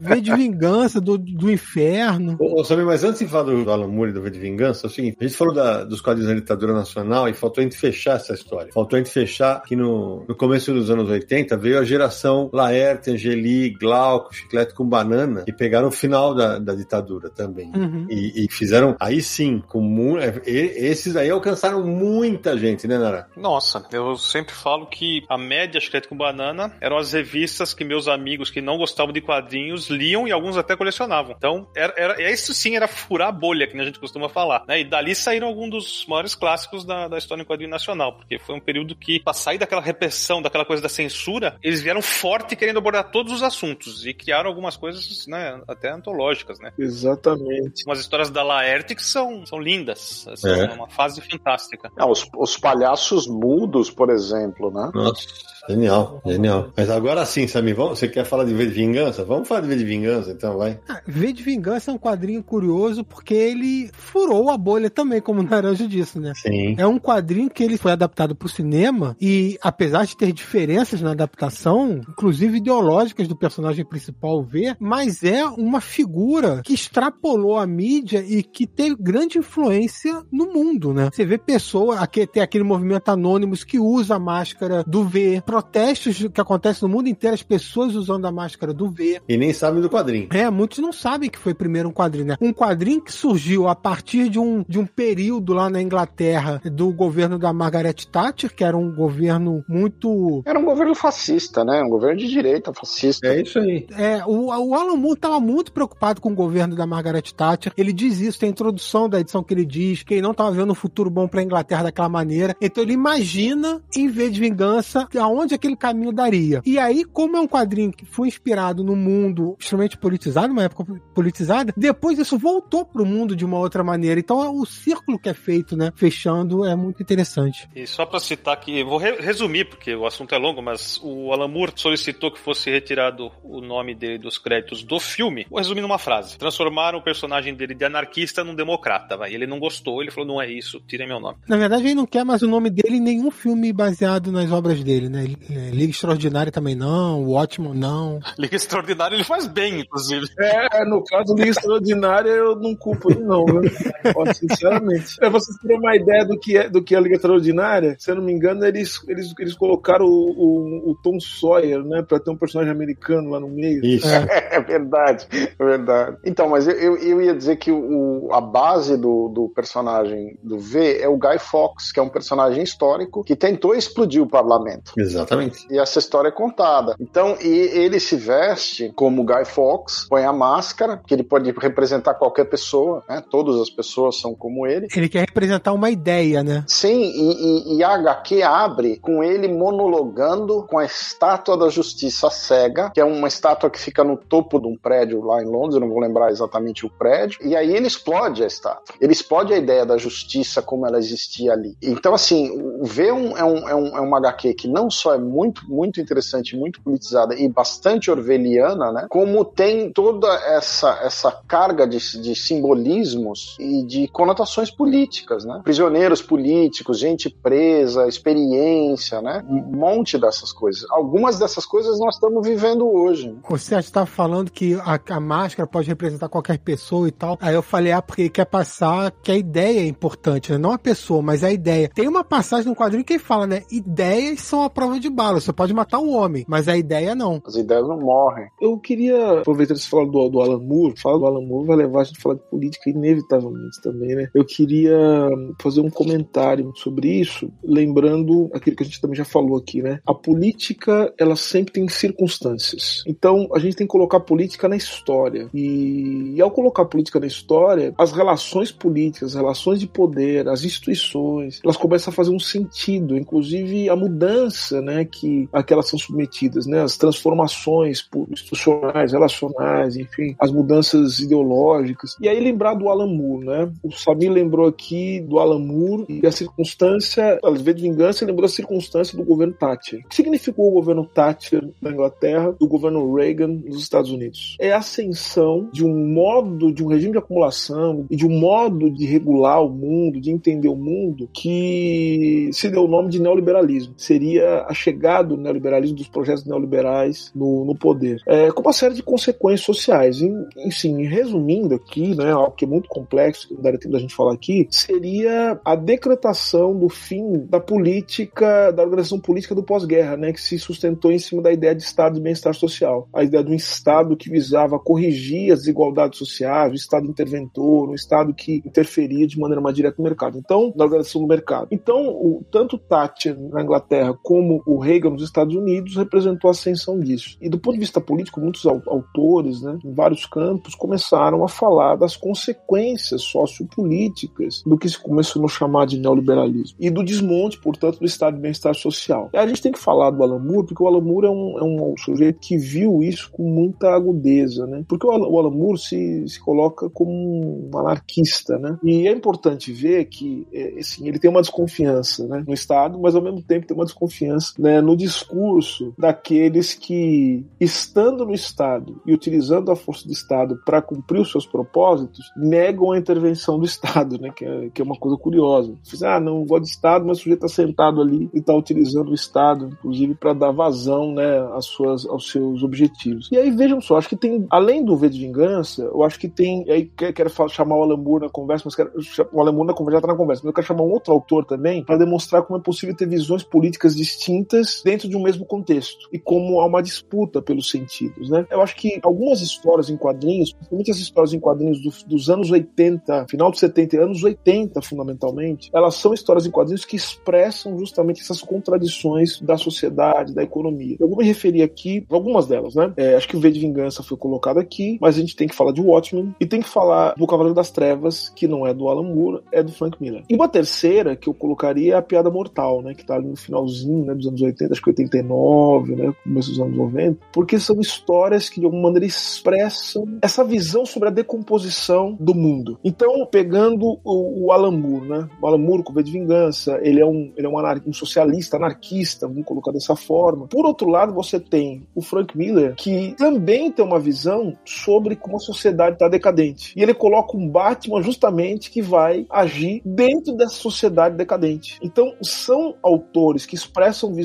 diferentes do mundo, mas a partir de viés políticos distintos. Um é um conservador, um homem de direita, né, que é o Frank Miller, e outro é o Alan Moore, que é um anarquista, socialista anarquista, né, a gente pode colocar dessa forma, e que também expressa uma visão bastante, vamos dizer assim, distópica da realidade. Agora, duas coisas também muito legais para a gente falar, né? Eu falei de distopia, utopia, distopia, e vejam que a política, a gente olha para a política, e por isso que os quadrinhos são tão legais para a gente pensar política, porque olhar para a política é olhar para a dimensão, obviamente, a gente olha para o passado, tenta trazer visões sobre o passado, né, sobre a história, gente está olhando para o presente também, tentando entender o tempo presente, representando na obra de arte, mas tem uma terceira dimensão que é a dimensão do futuro, que é a dimensão da utopia ou da distopia, né, que é esse futuro comprometido, né, diante das ações que nós fazemos no presente. Falando de distopia, acho que o Alan Moore fala disso, né? Distopia. A gente pode falar também de uma, uma história que é pouco lembrada, que eu gosto muito dos anos 80, que é Camelot 3000. Eu adoro Camelot 3000, porque é uma visão que pega, é uma distopia, né? É, que fala de uma invasão alienígena, enfim, é o que é o desenho do Brian Boland, né? Que é um autor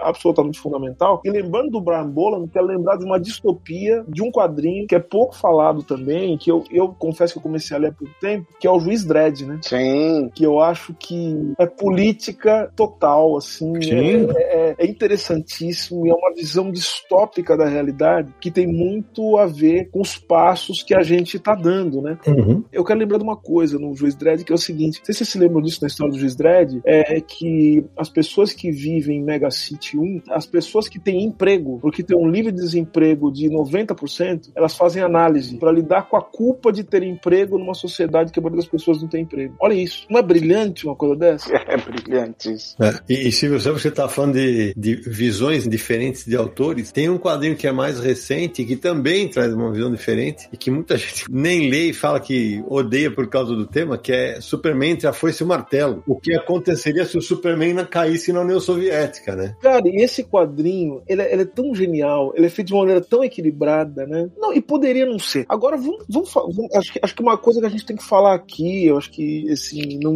a gente não pode fugir desse assunto. Olha, há uma diferença entre você ter visões distintas a respeito do mundo, mas uma coisa é certa. Tem coisa que é muito boa e tem coisa que é muito ruim, tá? Então, acho bom de deixar isso evidente. Então, assim, tem coisa que é ruim, que é muito ruim, que é muito mal feito. Obviamente que não é só porque a gente não, não concorda com a visão, é porque é coisa ruim. É coisa ruim, é coisa simplista, é coisa que chama as pessoas para um campo de violência, sem trazer qualquer tipo de reflexão. Que é xenofóbico, homofóbico, racista. Então, assim, deixar muito evidente, assim, é, nós que estamos aqui, nós estamos lendo os quadrinhos e reconhecemos, por exemplo, que uma figura como o Alan Moore, acredito, ela, as visões de mundo do Alan Moore, do Alan Moore, não, desculpa, do Frank Miller, diferem das nossas visões aqui, por exemplo. Mas a gente tem que ver que é um autor importante e que coloca as coisas num nível de reflexão que não são um nível de reflexão rasteiro. É isso aí. né? Então a gente, inclusive, tem que ler o Frank Miller para falar o seguinte: puxa vida, esse cara aqui tá colocando algumas questões que precisam ser respondidas e que eu preciso, portanto, preciso refletir sobre o que ele falou. Tem um aspecto contraditório no, no, no Frank Miller, né? não contraditório, mas um aspecto que não é superficial para mostrar como as pessoas são complexas, não é uma coisa nem outra, né? É que ele é um dos grandes defensores na época dele, nos anos 80 e 90, da questão dos direitos dos autores e do Jack Kirby, por exemplo, né? Ele fez uma grande luta em relação aos direitos do Jack Kirby e pelos artistas de quadrinho, né? Que você vê que é, é diferente daquela luta do fulano que fala, não, mas eu sou da, da direita, sim, eu sou conservador. Ele tinha talvez uma série de visões específicas, mas ao mesmo tempo ele lutava por uma justiça dos iguais dele, da sociedade a qual ele pertencia, né? Então, Sérgio, só uma coisa, você vê a diferença? Uma coisa é ser conservador, outra coisa é ser fascista. Isso é outra conversa, você percebe? Sim. É isso aí. Porque a gente tem que ter uma linha, né, também. Porque isso é política, gente. Assim, a política é disputa de sentido. Eu outro dia falei sobre isso em videogame, mas acho que no quadrinho é a mesma coisa. Existe uma, uma espécie de licença poética, né, dentro dos quadrinhos e, e- e o que também se transporta os videogames é o seguinte. O que, que representa a desumanidade no seu estágio pleno? Do ponto de vista físico, zumbi. Do ponto de vista moral, nazista. Nazista e zumbi são coisas com quem a gente não estabelece diálogo. O zumbi porque não é possível do ponto de vista cognitivo. O nazista porque não é possível do ponto de vista moral. Então esses, esses personagens eles são feitos justamente para demonstrar, né, quando são personagens, para demonstrar a plena desumanidade e o fim da possibilidade de diálogo com o nazista, com o fascista. Do outro lado, o Frank Miller é um homem conservador dentro de um contexto que, inclusive, tem uma grande contribuição para a gente pensar aspectos, inclusive disruptivos, né, na hora de pensar os quadrinhos. É, essa é uma grande diferença e que a gente deve levar em consideração na hora de refletir sobre os quadrinhos. Né? É, eu, eu vejo ele, ele como uma pessoa onde as opiniões políticas dele foram se radicalizando ao longo dos eventos do século XXI, né? O atentado contra as Torres Gêmeas e tal. Os atentados balançaram muito Frank Miller. Sim, E aí vem aquela bosta daquele Holy Terror, que é muito ruim, que era pra ser uma história do Batman e tal. sim, mas ali já é, é- é- ele já tá bastante radicalizado naquele momento, né? É verdade. É uma questão onde você vê nitidamente que o autor perdeu o diálogo e o equilíbrio e, e, e entrou no campo da propaganda, talvez, né? É, mas ao mesmo tempo, nesse último Cavaleiro das Trevas que o Grampa desenhou, ele tem uma outra pegada que é, contra, é totalmente anti-Trump, é, anti o nosso, nosso presidente e tal. Mas vocês notaram o seguinte, de novo, né? Perceberam como política é circunstância? Sim. E se política é circunstância, a arte também, ela tem uma relação direta com a história e com as transformações. O artista está pregado no mundo, né? Ele não tem como. Não existe artista fora do mundo, fora da realidade, que não está atravessado pelas questões políticas, psicológicas e tal. Então, é muito importante falar isso sobre o Frank Miller. Ou seja, o atentado do 11 de setembro, ele teve uma repercussão nos quadrinhos, assim como daqui a pouco a gente vai ver a repercussão do que foi o governo Trump nos quadrinhos. Né? Vai começar a aparecer isso nos quadrinhos. Sim. É, isso é muito interessante ver como a arte, a história e as relações de poder, elas também moldam os artistas. Porque vai surgir, veja só, a gente tá falando da obra de arte, mas vai surgir o artista que resulta também desse contexto,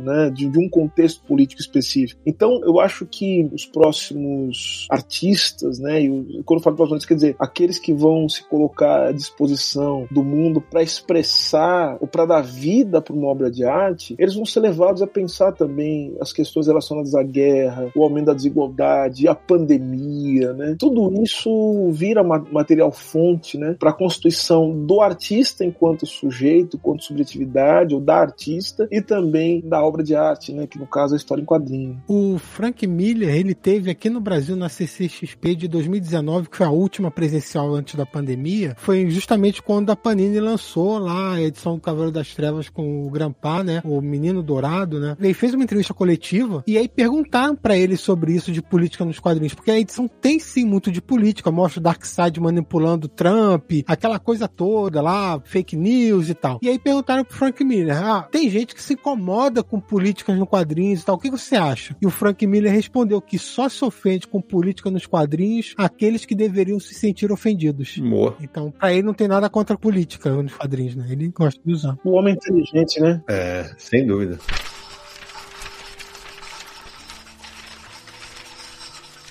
A gente já está há quase duas horas conversando. Tem um monte de obra que a gente não citou. Eu queria levantar uma bola que é o seguinte: o Naranjo quem vai puxar essa, essa história. Tem muita política em mangá. Pois é, eu podia até citar Akira, que minha nossa, mas não, não, eu vou falar de outro antes, depois a gente vai pro Akira. Quando a gente fala, né, quando o Silvio comentou, né, que a pessoa fala que ela não quer política nos quadrinhos e isso em si já é um ato político, de repente ela pode pegar o, mangá que eu vou citar agora e ler lá como sendo uma, uma briga de, de um personagem com superpoder contra vilões, divertido, olha a contação, não tem política aqui. Desculpa, One Piece tem muita política. Mas muita, mas muita, nossa. Virou até treta na internet internet, né, Sidney? Virou, virou, virou muito treta. É, e, e a, a, princípio é um, é um mangá sobre jovens que vão, vão pro mar em busca de um tesouro, só que eles vão visitando vários mundos, né? Aí de repente, pô, vai ter discussão sobre preconceito, sobre sistema político, sobre. Nossa, tem muito, é muito rico. Autoritarismo. Exatamente, cara. E na época teve gente que falou, cara, foi, foi um rapaz que colocou numa, em alguma live, falou que não tem. Imagina, não tem política no One Piece. Aí quase caiu na internet, né?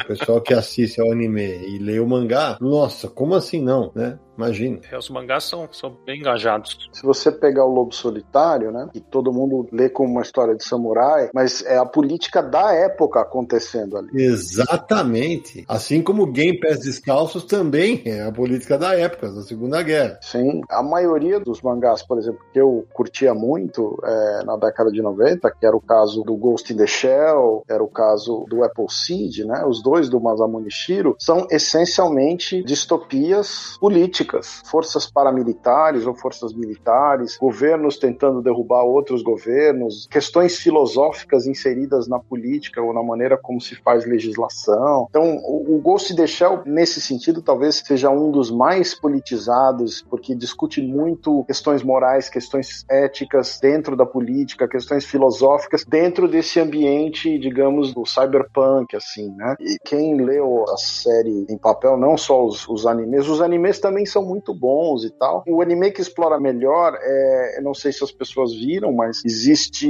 uma série de duas temporadas, cada uma com 25 episódios, que é brilhante e estica muito os temas explorados na HQ, né? Então, extremamente político, né? Uma questão, muita filosofia, muita ética dentro da política. Cara, em Akira, que você tem lá o, a, a, o estádio olímpico, né? Com a tentativa de Olimpíada que seria para esconder a política de pão e circo, né? Sim. Enquanto isso acontece, você teve uma guerra nuclear e que ela, eu não lembro quanto tempo tinha acontecido, mas ela, ela só beneficiou os ricos e o pessoal pobre tá segregado. E você tem as gangues de motoqueiros por conta disso. É, não para. É uma obra impressionante. Não, é, tem, tem muita coisa assim. E se a gente parar pra pensar que no universo dos mangás ainda tem, tem, sei lá, são centenas, milhares de títulos que saem a cada década. Não, e em 2020 a Pipoca Nankin lançou Recado Adolf, que é uma republicação, a Conrad já tinha publicado como Adolf, só o título, né? Que tem muita política. Ano passado, a editora Veneta lançou Vida à Deriva, que a história do quadrinista é toda atrelada ao contexto sociopolítico do Japão, do período que se passa. Também outro mangá que a Veneta lançou no passado, que é muito interessante também, é Kaniko-sen, que mostra sobre um, um, navio, que os funcionários eram explorados dentro do navio pesqueiro. Então tem todo esse contexto de movimento social contra essa exploração. Também é muita política envolvida. Vale citar que a linha da Veneta, toda a linha dela é muito calcada em quadrinhos fortemente políticos, né? É, fora do mangá, a Veneta publicou recentemente Berlim, Pinturas de Guerra. É, aliás, o Silvio, quando voltar ao Brasil, tem que ler Pinturas de Guerra. É, Berlim eu recebi também, é fantástico. Nossa, sensacional. O Pinturas de Guerra do Angel de la Calle, que fala sobre as ditaduras sul-americanas, é sensacional. E tem Kent State, né? Quatro mortos em Ohio, que é na época do governo Nixon, que via ameaça vermelha em tudo. Se você discordasse dele, você era comunista, né? E aí, por conta disso, os estudantes foram mortos. Essa história é real, contada pelo Derf Bakder. Pra mim, foi o melhor quadrinho do ano passado, lançado no Brasil. A Veneta relançou Palestina. Palestina, sem dúvida. Também ano passado. Lançou Incog Negro também, que tem tudo a ver ali com a Ku Klux Klan. Depois que o Brasil acordou, aí já é um quadrinho nacional, também aborda muita política. Aliás, sabe, eu queria fazer um comentário, porque se alguém falar assim, é, vocês não citaram todos os quadrinhos que falam de política. Ah, não, é, não Nossa, é. Vocês querem que a gente cite todos os quadrinhos publicados na história do Brasil, é isso? Não, né? É, do, do mundo, né? Quer dizer, né? Também. Praticamente. Né? Não é, não. A gente vai ficar três dias aqui. Só pra gente, já que a gente falou de minorias e falou de projeto editorial, eu queria lembrar uma coisa interessante. Eu queria lembrar da Milestone, né, editora, que é uma editora que é, foi fundada em 93, enfim, por um grupo de artistas, né, de desenhistas, de escritores negros, né, o McDuff, o Dennis Cohen, Michael Dave, Derek Dingle, né, que é justamente para suprir, né, o que eles achavam que era uma subrepresentação, né, das minorias nos quadrinhos, né? E é uma editora que retornou, que, enfim, que acabou, depois acabou, retornou, né, e foi assim, incorporada a DC Comics, né? Agora, que vários personagens negros, enfim, salvo engano, até mesmo o Super Choque, né, que fez muito sucesso aqui no Brasil, faz parte da Milestone, né? É isso mesmo, Silvio. E aí é o seguinte, a linha, não, alguns personagens não tiveram tanto sucesso, mas o Super Choque, quando viram o desenho animado, pô, uma geração cresceu com ele, e, e tanto é que tem uma adaptação programada pro Super Choque, né? Porque ele representava, né? Quantos jovens negros se viram no Super Choque? E você vê, ele é muito, mas muito anterior ao Miles Morales. Exatamente. E parece que a linha da Milestone, ela retornou em 2020, né? 2020 retorna uma linha de história da Milestone, trazendo os, os antigos personagens, se eu não me engano é isso. Foi anunciado em 2020, mas os quadrinhos voltaram a ser publicados em 2021. É porque eu vi que você já pode comprar, tá disponível naquele DC Universe, né? Sim, sim. É, você, pode, você já pode baixar, enfim, os quadrinhos da Milestone. Ah, gente, só uma coisa. O Silvio, agora há pouco ele mencionou a data do, da Piada Mortal. Foi 88, só para deixar claro aqui.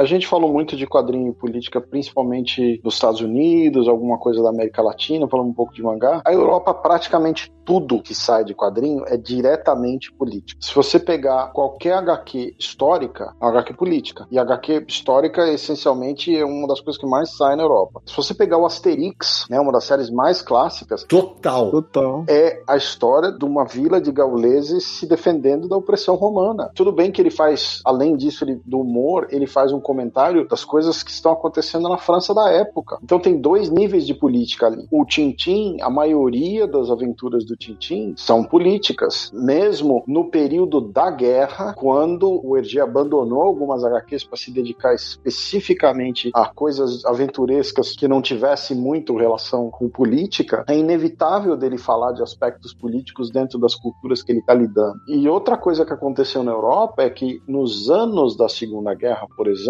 era impossível publicar material americano de tiras nos países ocupados pela Alemanha. Então você tinha que substituir aquelas tiras. É, então, em alguns casos, o, os personagens ganhavam outros nomes, outros desenhistas. Em outros casos, a, a publicação simplesmente cessava. E durante o período da Cortina de Ferro, por exemplo, a União Soviética não estimulava a ideia da história em quadrinho. Era vista como uma coisa muito é, americana, muito ocidental. Mas tinha algumas exceções. Por exemplo, tinha um jornal francês que é, era mais de cunho socialista, publicava alguns personagens infanto-juvenis ali. E esses jornais que tinham mais um cunho socialista, muitas dessas coisas foram reproduzidas em países da União Soviética, né, ou as repúblicas soviéticas, porque era visto com material socialista. E era visto essencialmente como uma coisa infanto-juvenil. E é por isso que existe uma grande defasagem em termos do que o público lê de quadrinhos em muitos desses países em relação ao Ocidente. Eles não têm o hábito da leitura de quadrinhos, por exemplo. Você estava falando de quadrinhos, eu estava lembrando aqui, de matérias que foram publicadas no Brasil, aquela releitura que tem do Espirru, que é o Espirru D, que recebe aqui pela César SP, completamente, as histórias são totalmente ligadas na época da Segunda Guerra, tem muita política. Borgia, do Manara, pô, é política de cima embaixo, misturando com religião. Uma das coisas mais importantes da, da formação da Itália, né, aquele período. Exatamente. O escorpião, do,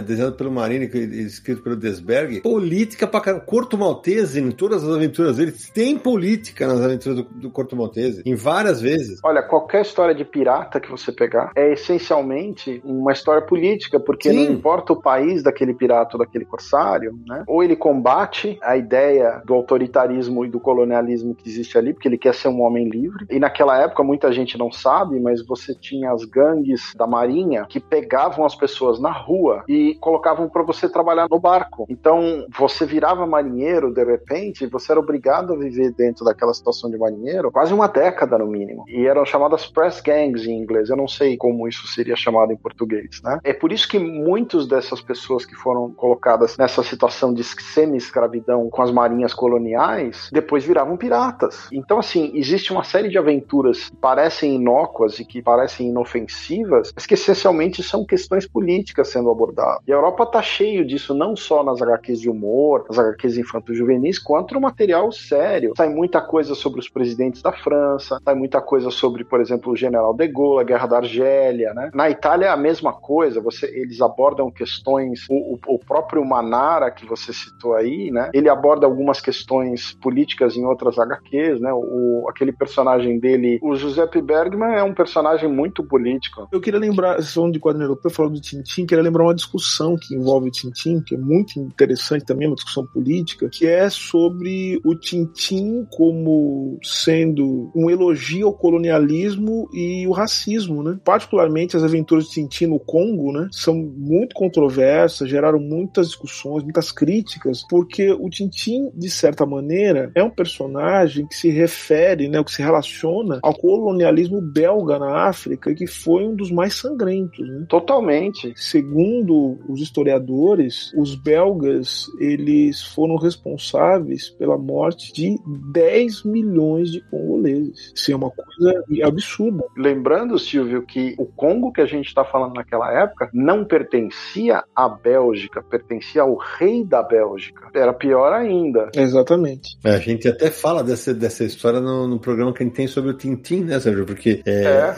evidentemente, você até comenta que o Hergé reproduz uma. A situação dele. Exatamente. Mas você conta alguma coisa que ele vai refazendo, ele, ele vai editando as próprias histórias, é isso depois? Ah, sim. É exatamente isso que acontece. Quando ele começa a carreira, que ele era muito jovem, a pessoa que influenciava ele era o padre católico anticomunista. Então você pega o primeiro álbum, que é Tintin no País dos Sovietes, e é quase uma HQ de propaganda política. Nossa, que esse aí é uma vergonha, cara. É uma vergonha, porque. E ele tinha vergonha dessa HQ, e durante muitos anos ele não deixou essa HQ ser republicada. Ele depois, por questões de completismo e por questões de que era um material que ele tinha feito, ele lançou essa HQ em edições especiais, com uma série de observações e tal, e ele nunca redesenhou essa HQ. Depois, quando ele lança, por exemplo, o Tintin no Congo, a versão original de Tintin no Congo tem uma cena que o Tintin tá lá no Congo, tem mil crueldades com animais, que era uma coisa que ele usa é, de maneira humorística, porque na época dele essa era a mentalidade, né? E o Tintin tá dando aula para uma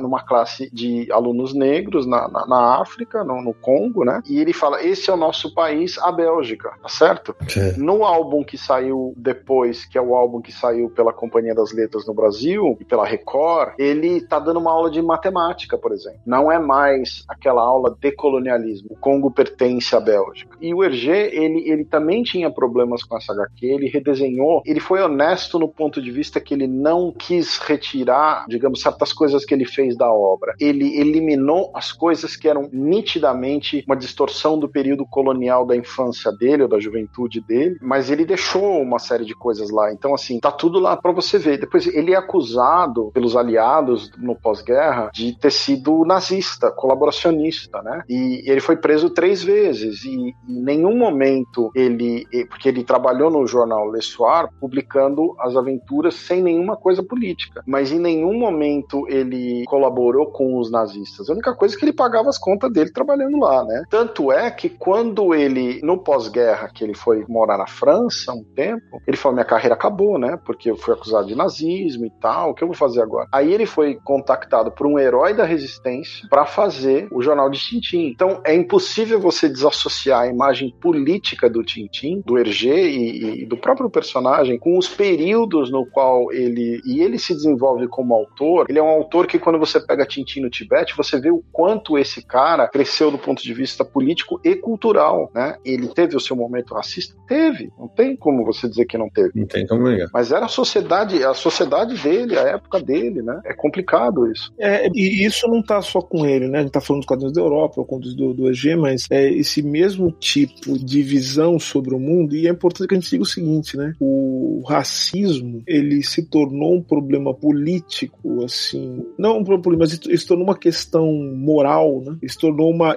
imoralidade depois da Segunda Guerra Mundial, né? Porque até então, né, assim, o, o racismo era visto até mesmo como uma posição científica, racional, né? Ser racista, portanto, não era um problema. E aí você tem várias histórias que estão nessa relação, que, que reproduzem os parâmetros do racismo e do colonialismo, né? Por consequência, a gente tem que lembrar dos personagens, né? O Tarzan, por exemplo. Sim, colonialismo total. Mandrake, né? O, o Fantasma, né? São, são personagens. O próprio Spirit no começo, que ele tinha o Ebony. É, é isso. É. Agora, você lembrou a questão do racismo, né? No, no, no pós-guerra. Quantos soldados americanos negros não ficaram morando na Europa depois da guerra? Porque eles, eles podiam ir em qualquer lugar na Europa. E nos Estados Unidos eles só podiam entrar nos estabelecimentos que eram para negros. Essa é uma discussão interessante.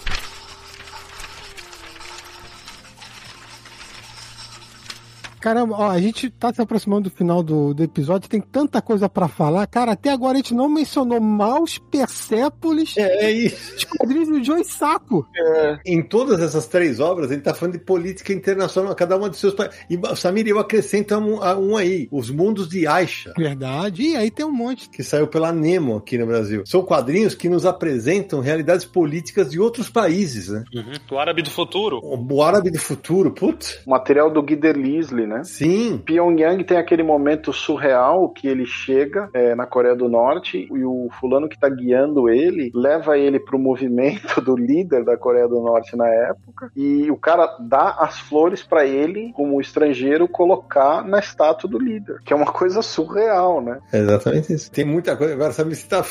Tem um negócio que eu tô. Ele tá... Claro que ele tá focando em quadrinho. Todos os. O Samir, o Samir não vai lembrar, mas o Naranjo, o Sérgio e o Silvio possivelmente lembrem. Quando era moleque, cara, tinha um desenho animado, foi feito pela The Patty Freling Enterprise em 67, passava aqui, que chamava-se Super Presidente. Nossa. Que era um presidente da República super-herói. Esse material é do auge da Guerra Fria e, e, na época o governo da União Soviética criticou o material porque os vilões eram soviéticos e o Lyndon Johnson, que era o presidente, falava: não, isso, isso aqui é uma coisa, isso aqui é um desenho. Ele, se, se vocês olharem, deixa eu até mandar o um link para vocês. Ó, eu Eu não, confesso que eu não lembro do super presidente. Se você olhar a imagem, você vai lembrar. Nossa, eu acabei de ver, assim. Inclusive, é curioso que ele tem no peito um símbolo atômico, né? Isso, é, porque ele, ele tinha poderes de radiação cósmica e ele transmutava o corpo. Você me lembrou que uma das versões alternativas do Superman do multiverso é o Super Presidente, que é um, inclusive, é o Superman negro. É verdade, é verdade. E esse desenho animado, só pra completar, teve só uma temporada com 30 episódios. Viu? É, mas eu falei, eu falei, porra, tinha um presidente super-herói então. E não, e não foi o único nessa, porque eu falei na abertura, o Capitão América também recentemente foi presidente, né? Foi no, no Arif, né? Isso, no Arif. E, e aí tem que lembrar, eu falei na abertura, o Lex Luthor foi presidente da República dos Estados Unidos, né? Sim. É, as pessoas falam que não querem política nos quadrinhos, mas se elas pararem para prestar atenção, vão ver que, cara, são incontáveis histórias que tem política. Vamos lembrar de uma coisa? Qual é, talvez, a saga mais decisiva da Marvel nos últimos anos? Guerra Civil? Guerra Civil, né? Gente, Guerra Civil tem posições, assim, são duas posições políticas, e veja, e não é fácil decidir um lado, porque qual é a nosso primeiro impulso? Tive uma discussão com um colega meu sobre isso outro dia. Ele falou assim: não, eu sou for da posição do Capitão América. Do Capitão América, eu falei, gente, mas peraí, a posição do Homem de Ferro, apesar de que depois, no decorrer da história, a gente vai vendo que as coisas se tornam muito complexas e até chegar ao normal óbvio, se a gente sabe o que vai acontecer, mas a questão toda é, a posição dele também é uma posição, assim, compreensível do Tony Stark. Por quê? Afinal de contas, é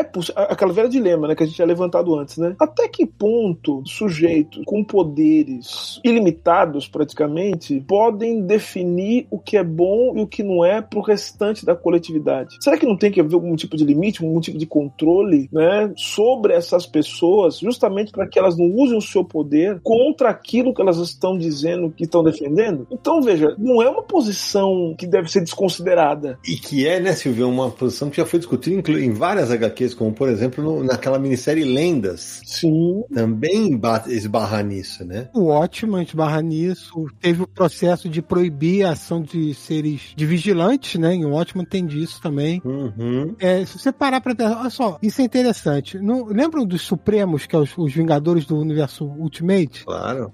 Tem uma passagem que as pessoas com superpoderes são chamadas de, acho que é pessoas de destruição em massa, ou coisa do tipo. Que é uma clara analogia as armas de destruição em massa que permeou toda a discussão entre a invasão dos Estados Unidos no Iraque no início dos anos 2000, né? Se você parar para pensar, volta na década de 90, Reino do Amanhã falava sobre isso também. É, exatamente. E tem o que nós esquecemos, Authority, é um absurdo que tem de política. Sim, Authority é o, é o mais político desses. É o que gera o Supremo. Até porque o Authority tem uma questão muito interessante, é que eles se colocam como autoridade acima dos governos. Porque eles discordam da matança, da destruição que os governos estão fazendo, e eles seriam uma autoridade acima. Então, se você fizesse alguma cagada, eles iam lá e paravam você. E tem um momento onde vai nascer a, a reencarnação da Jenny Sparks, e um dos personagens fala assim: se a pessoa que ficar com essa criança for nazista, o próximo século vai ser nazista. Né? Se a pessoa for democrata, o próximo século vai ser democrata. Então, eles debatem muito essa questão do superpoder e da autoridade. E do próprio Ellis Transmetropolitan também, né? É, e, e, a gente não falou de, de Planetary. Mas veja o tamanho da confusão, né? E como também a gente voltou para a questão, quando o Sidney perguntou o que é política, né? É a gente discutir justamente esses limites, né? O exercício do poder, né? Ou seja, como é que a gente estabelece um controle sobre os poderes, né? A gente sempre volta pro Who Watches the Watchmen, né? Impressionante. É, e vejam que essa questão, olha, olha que relação mais doida, né? Essa questão, ela tá no centro de um conceito da política, no conceito clássico da política, que é justamente o conceito da separação de poderes, né? Porque na verdade o conceito da separação de poderes, ela está relacionada diretamente à manutenção de um certo equilíbrio, né? Em que um poder ele vai ser dividido justamente para que possa haver uma forma de controle sobre o exercício do poder de uma maneira geral, né? Ou seja, o poder não será concentrado nas mãos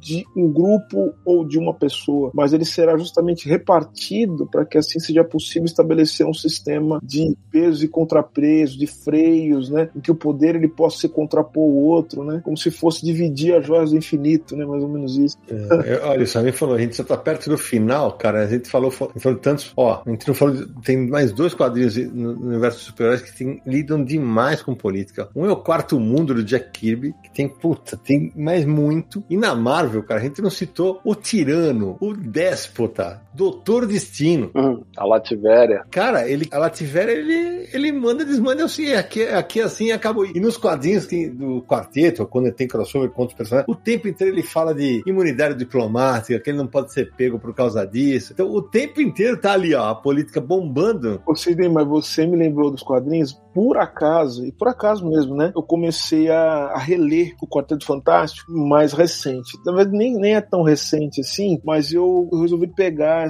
uma fase do Quarteto Fantástico em que o Quarteto Fantástico enfrenta o Doutor Destino com consequências bastante complicadas, né? Pro Reed Richards, principalmente, né? Que fica traumatizado, fica com a cicatriz na face. E aí ele se torna o dirigente da Lativéria. Não sei se vocês, vocês acompanharam essa, essa fase. Ah, eu lembro. Ele se torna o dirigente da Lativéria e ele fala assim: olha, eu tô aqui justamente para dar uma direção para vocês, né? Diante do que era o teu destino. Portanto, acabou a opressão, eu quero transformar esse país num país livre e deixar na mão de vocês. Só que aí a hora que ele começa, claro que a história tem um desdobramento, né? Trágico, inclusive, pro Quarteto Fantástico, mas o que acontece é que Reed Richards ele começa a colocar, a organizar ou tentar dizer que está preparando a sociedade a exercício do poder, mas ele precisa colocar ordem. Isso implica também no uso, no uso da força. E começa a haver um questionamento, inclusive entre os membros do Quarteto Fantástico, a família, sobre as ações do Reed Richards, né? Que em nome da liberdade está destruindo a possibilidade das pessoas deliberar livremente sobre o seu destino. Olha que loucura, as contradições. Isso aparece nessa história, né? É. Se não, queria lembrar só mais de dois exemplos. Você falou do Lex Luthor que virou presidente dos Estados Unidos. Recentemente a Marvel também tem um arco de histórias em que o, o rei do crime se candidata a presidente dos Estados Unidos. E isso me lembrou de uma outra coisa. O Arqueiro Verde, que é um personagem extremamente politizado, não vamos esquecer disso, já virou prefeito também. Sim. O rei do crime também estava como prefeito recentemente na Marvel, prefeito de Nova York. Isso é bom porque foge um pouquinho dos outros 97% de vilões que querem dominar o mundo. a DC tem um arco de histórias que se passa todo durante uma campanha política para presidente e os heróis tomam partido, apoiam um ou outro candidato. Ô Samiri, a gente falou de vários. É esse tema nós vamos ter que voltar a revisitá-lo, né? É. Não, é possível. Por exemplo, a gente não falou, além de não ter falado de, aqui de, de, de Mouse, Joe Saco, nós não falamos também, por exemplo, de The Boys. Sim. Falou falar de Invincible também, que tem política. Nossa, é verdade. Quadrinhos da Image. Ah, eu lembrei, eu lembrei de uma clássica, Samir, do Superman Paz na Terra, velho. Aquilo é assim. Lembra quando o Superman resolveu? Não, agora eu vou resolver o negócio da fome aqui, pronto. Vou resolver o problema da fome no mundo. Aí, meu amigo. e aí ele encontra várias barreiras políticas para conseguir fazer isso. Políticas. E ele fica, putz, fica amarradinho, né? Totalmente amarrado. E a gente nem mencionou, Sidão, como é que os bastidores políticos interferiram em várias etapas ao longo das décadas dos quadrinhos. Sem dúvida. É, como criação do código de ética e tudo mais. Exatamente, do Comics Code Authority, né? Exatamente. E que foi decisivo para pensar os, os quadrinhos, isso, isso gerou uma série de, de consequências, né? Exato. Então já deixa a indicação do Confins do Universo número 2 sobre censura, que a gente fala um pouco disso lá. O Silvio citou dois títulos da Image e já me veio na hora os, os quadrinhos da Image saindo aqui, né? Lazarus, uh, Saga, tem um monte que tem tudo a ver com isso, né? Nossa, Lazarus é politizado ao extremo. Totalmente. São clãs e famílias. O Silvio que não leu isso ainda precisa ler, porque é por famílias, é muito legal. Poxa, outro exemplo que a gente não mencionou ainda foi o da Mulher Maravilha também, né? Toda a influência que o movimento feminista teve na vida do William Moulton Marston, como isso influenciou ele na criação da personagem e como a personagem é importante para o movimento feminista por tudo que apresentou nos quadrinhos, né? E a figura simbólica da Mulher Maravilha. É, então deixa até a sugestão também, né? Tem um Confins do Universo, número 145, dedicado totalmente à Mulher Maravilha, que a gente fala muito sobre esses bastidores e a trajetória da personagem aí nos seus 80 anos. Gente, em resumo, né? Vocês perceberam que a gente, a gente tá com dificuldade até de encerrar essa conversa por conta da. um fio puxa outro. Sim, por conta da. A gente todo mundo vai lembrando de alguma coisa, sempre ficar numa discussão. O que que isso prova? O que, que isso demonstra? Vamos dizer assim, para não falar de prova cara definitivo. O que, que isso demonstra? Para que, que isso aponta? Da total impossibilidade de você falar de quadrinhos sem falar de política. Eu acho que é isso, né? Bingo. Acho que essa é, essa é a grande conclusão, acho que, desse episódio. Melhor maneira para encerrar esse papo. É, não tem como, assim. Eu acho que quem não entender isso vai, além de não compreender, acho que muito bem, né, o significado dos quadrinhos e o impacto dos quadrinhos no mundo, da cultura, enfim, tá deixando também de aproveitar uma dimensão tão bonita e tão importante, né, dos quadrinhos, né, e que a gente também pode estender para outras formas de expressão artística. Mas eu acho que uh, se perde muito quando se perde essa, essa dimensão política dos quadrinhos. É, ótimo para encerrar esse papo, que esse, depoimento do Silvio, porque assim, e até eu ia falar, se quiser saber mais sobre Mal, sobre Persepolis, sobre Game, que a gente citou aqui, a gente tem, a, vantagem de ser o Confis Universo é essa, né, Samir? A gente tem um programa inteirinho sobre obras como essas, né, que é o um programa sobre histórias de vida. E a gente fala muito também do aspecto político dessas. Então, se você quiser conferir mais detalhes, se você é um leitor barra ouvinte novo, quiser conhecer mais sobre essas obras, é só conferir. E tem resenha de Maus no Universo HQ Resenha lá no YouTube também, você pode conferir lá. Sem dúvida. E quem sabe um desses aí não volta, porque tem quadrinho que merece o episódio inteiro, hein? Não, sem dúvida. Acho que tem mesmo. E, eu, e como eu falei, nós vamos ter que revisitar esse tema aqui, porque três horas de papo não, não deu nem pra. Vou dizer que a gente arranhou, vai. E beliscamos muitas coisas bacanas nos depoimentos do Silvio. É, demos um contexto geral, né? Ah, mas foi bacana demais. Eu ficaria aqui mais algumas horas, mas, mas, mas quem sabe o próximo programa.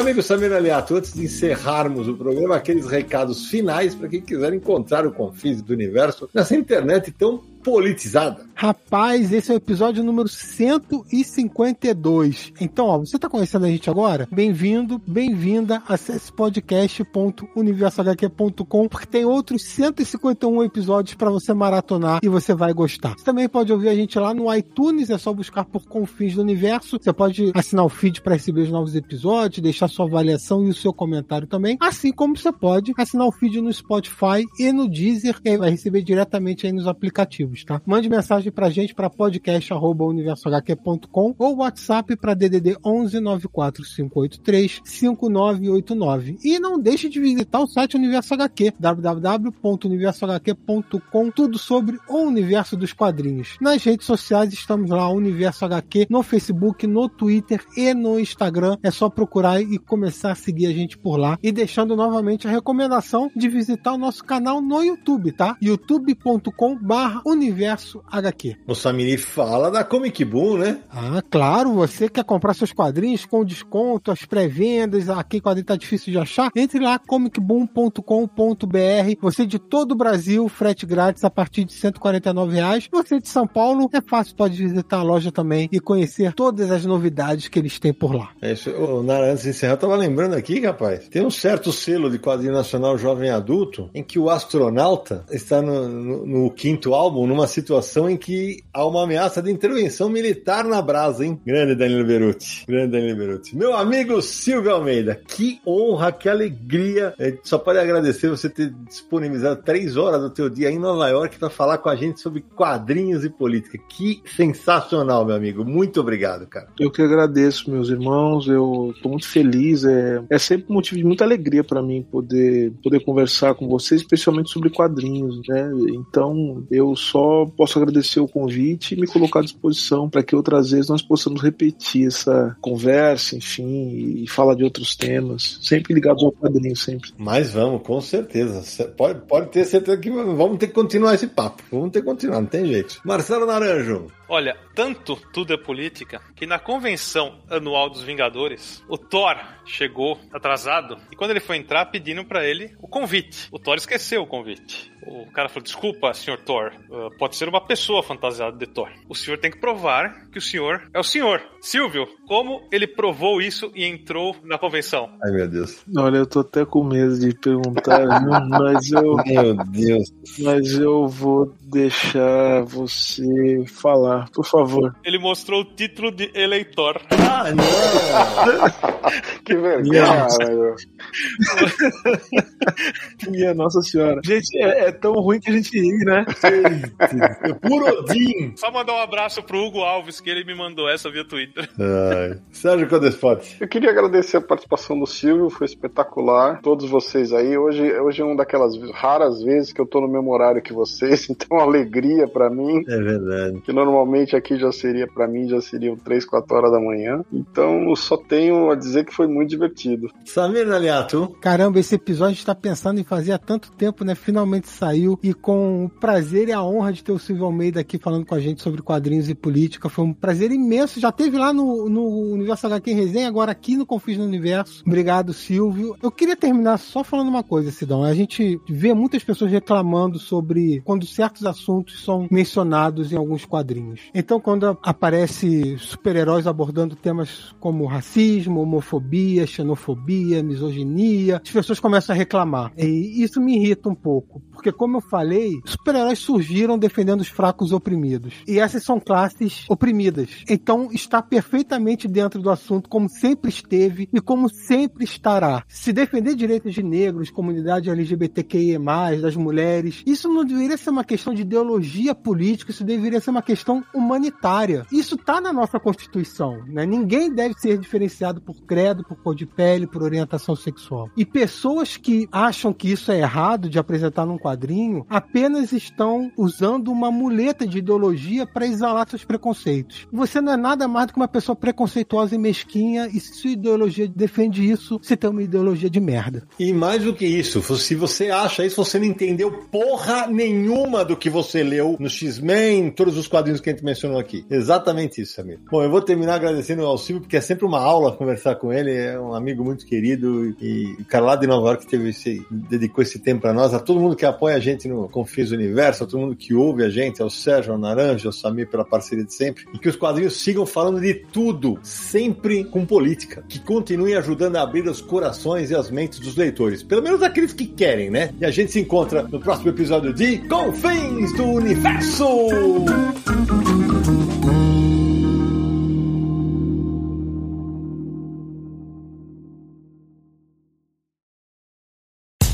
No dia mais claro ou na noite mais densa, você está deixando a nossa presença. Faça uma boa viagem de volta, mas não fique disperso. Nos encontraremos no próximo episódio de Confins do Universo.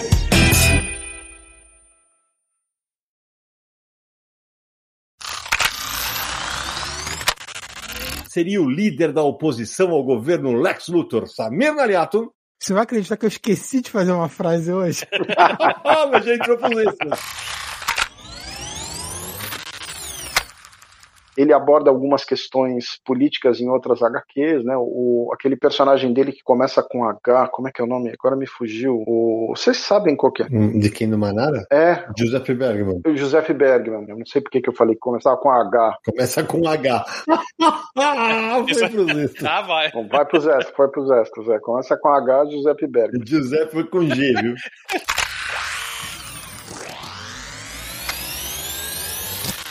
Tá curtindo, Silvio? Não, legal demais. Papo ótimo. É, o problema é que a gente, vai, a gente vai fazer um programa de 8 horas e meia, mas tudo bem, né?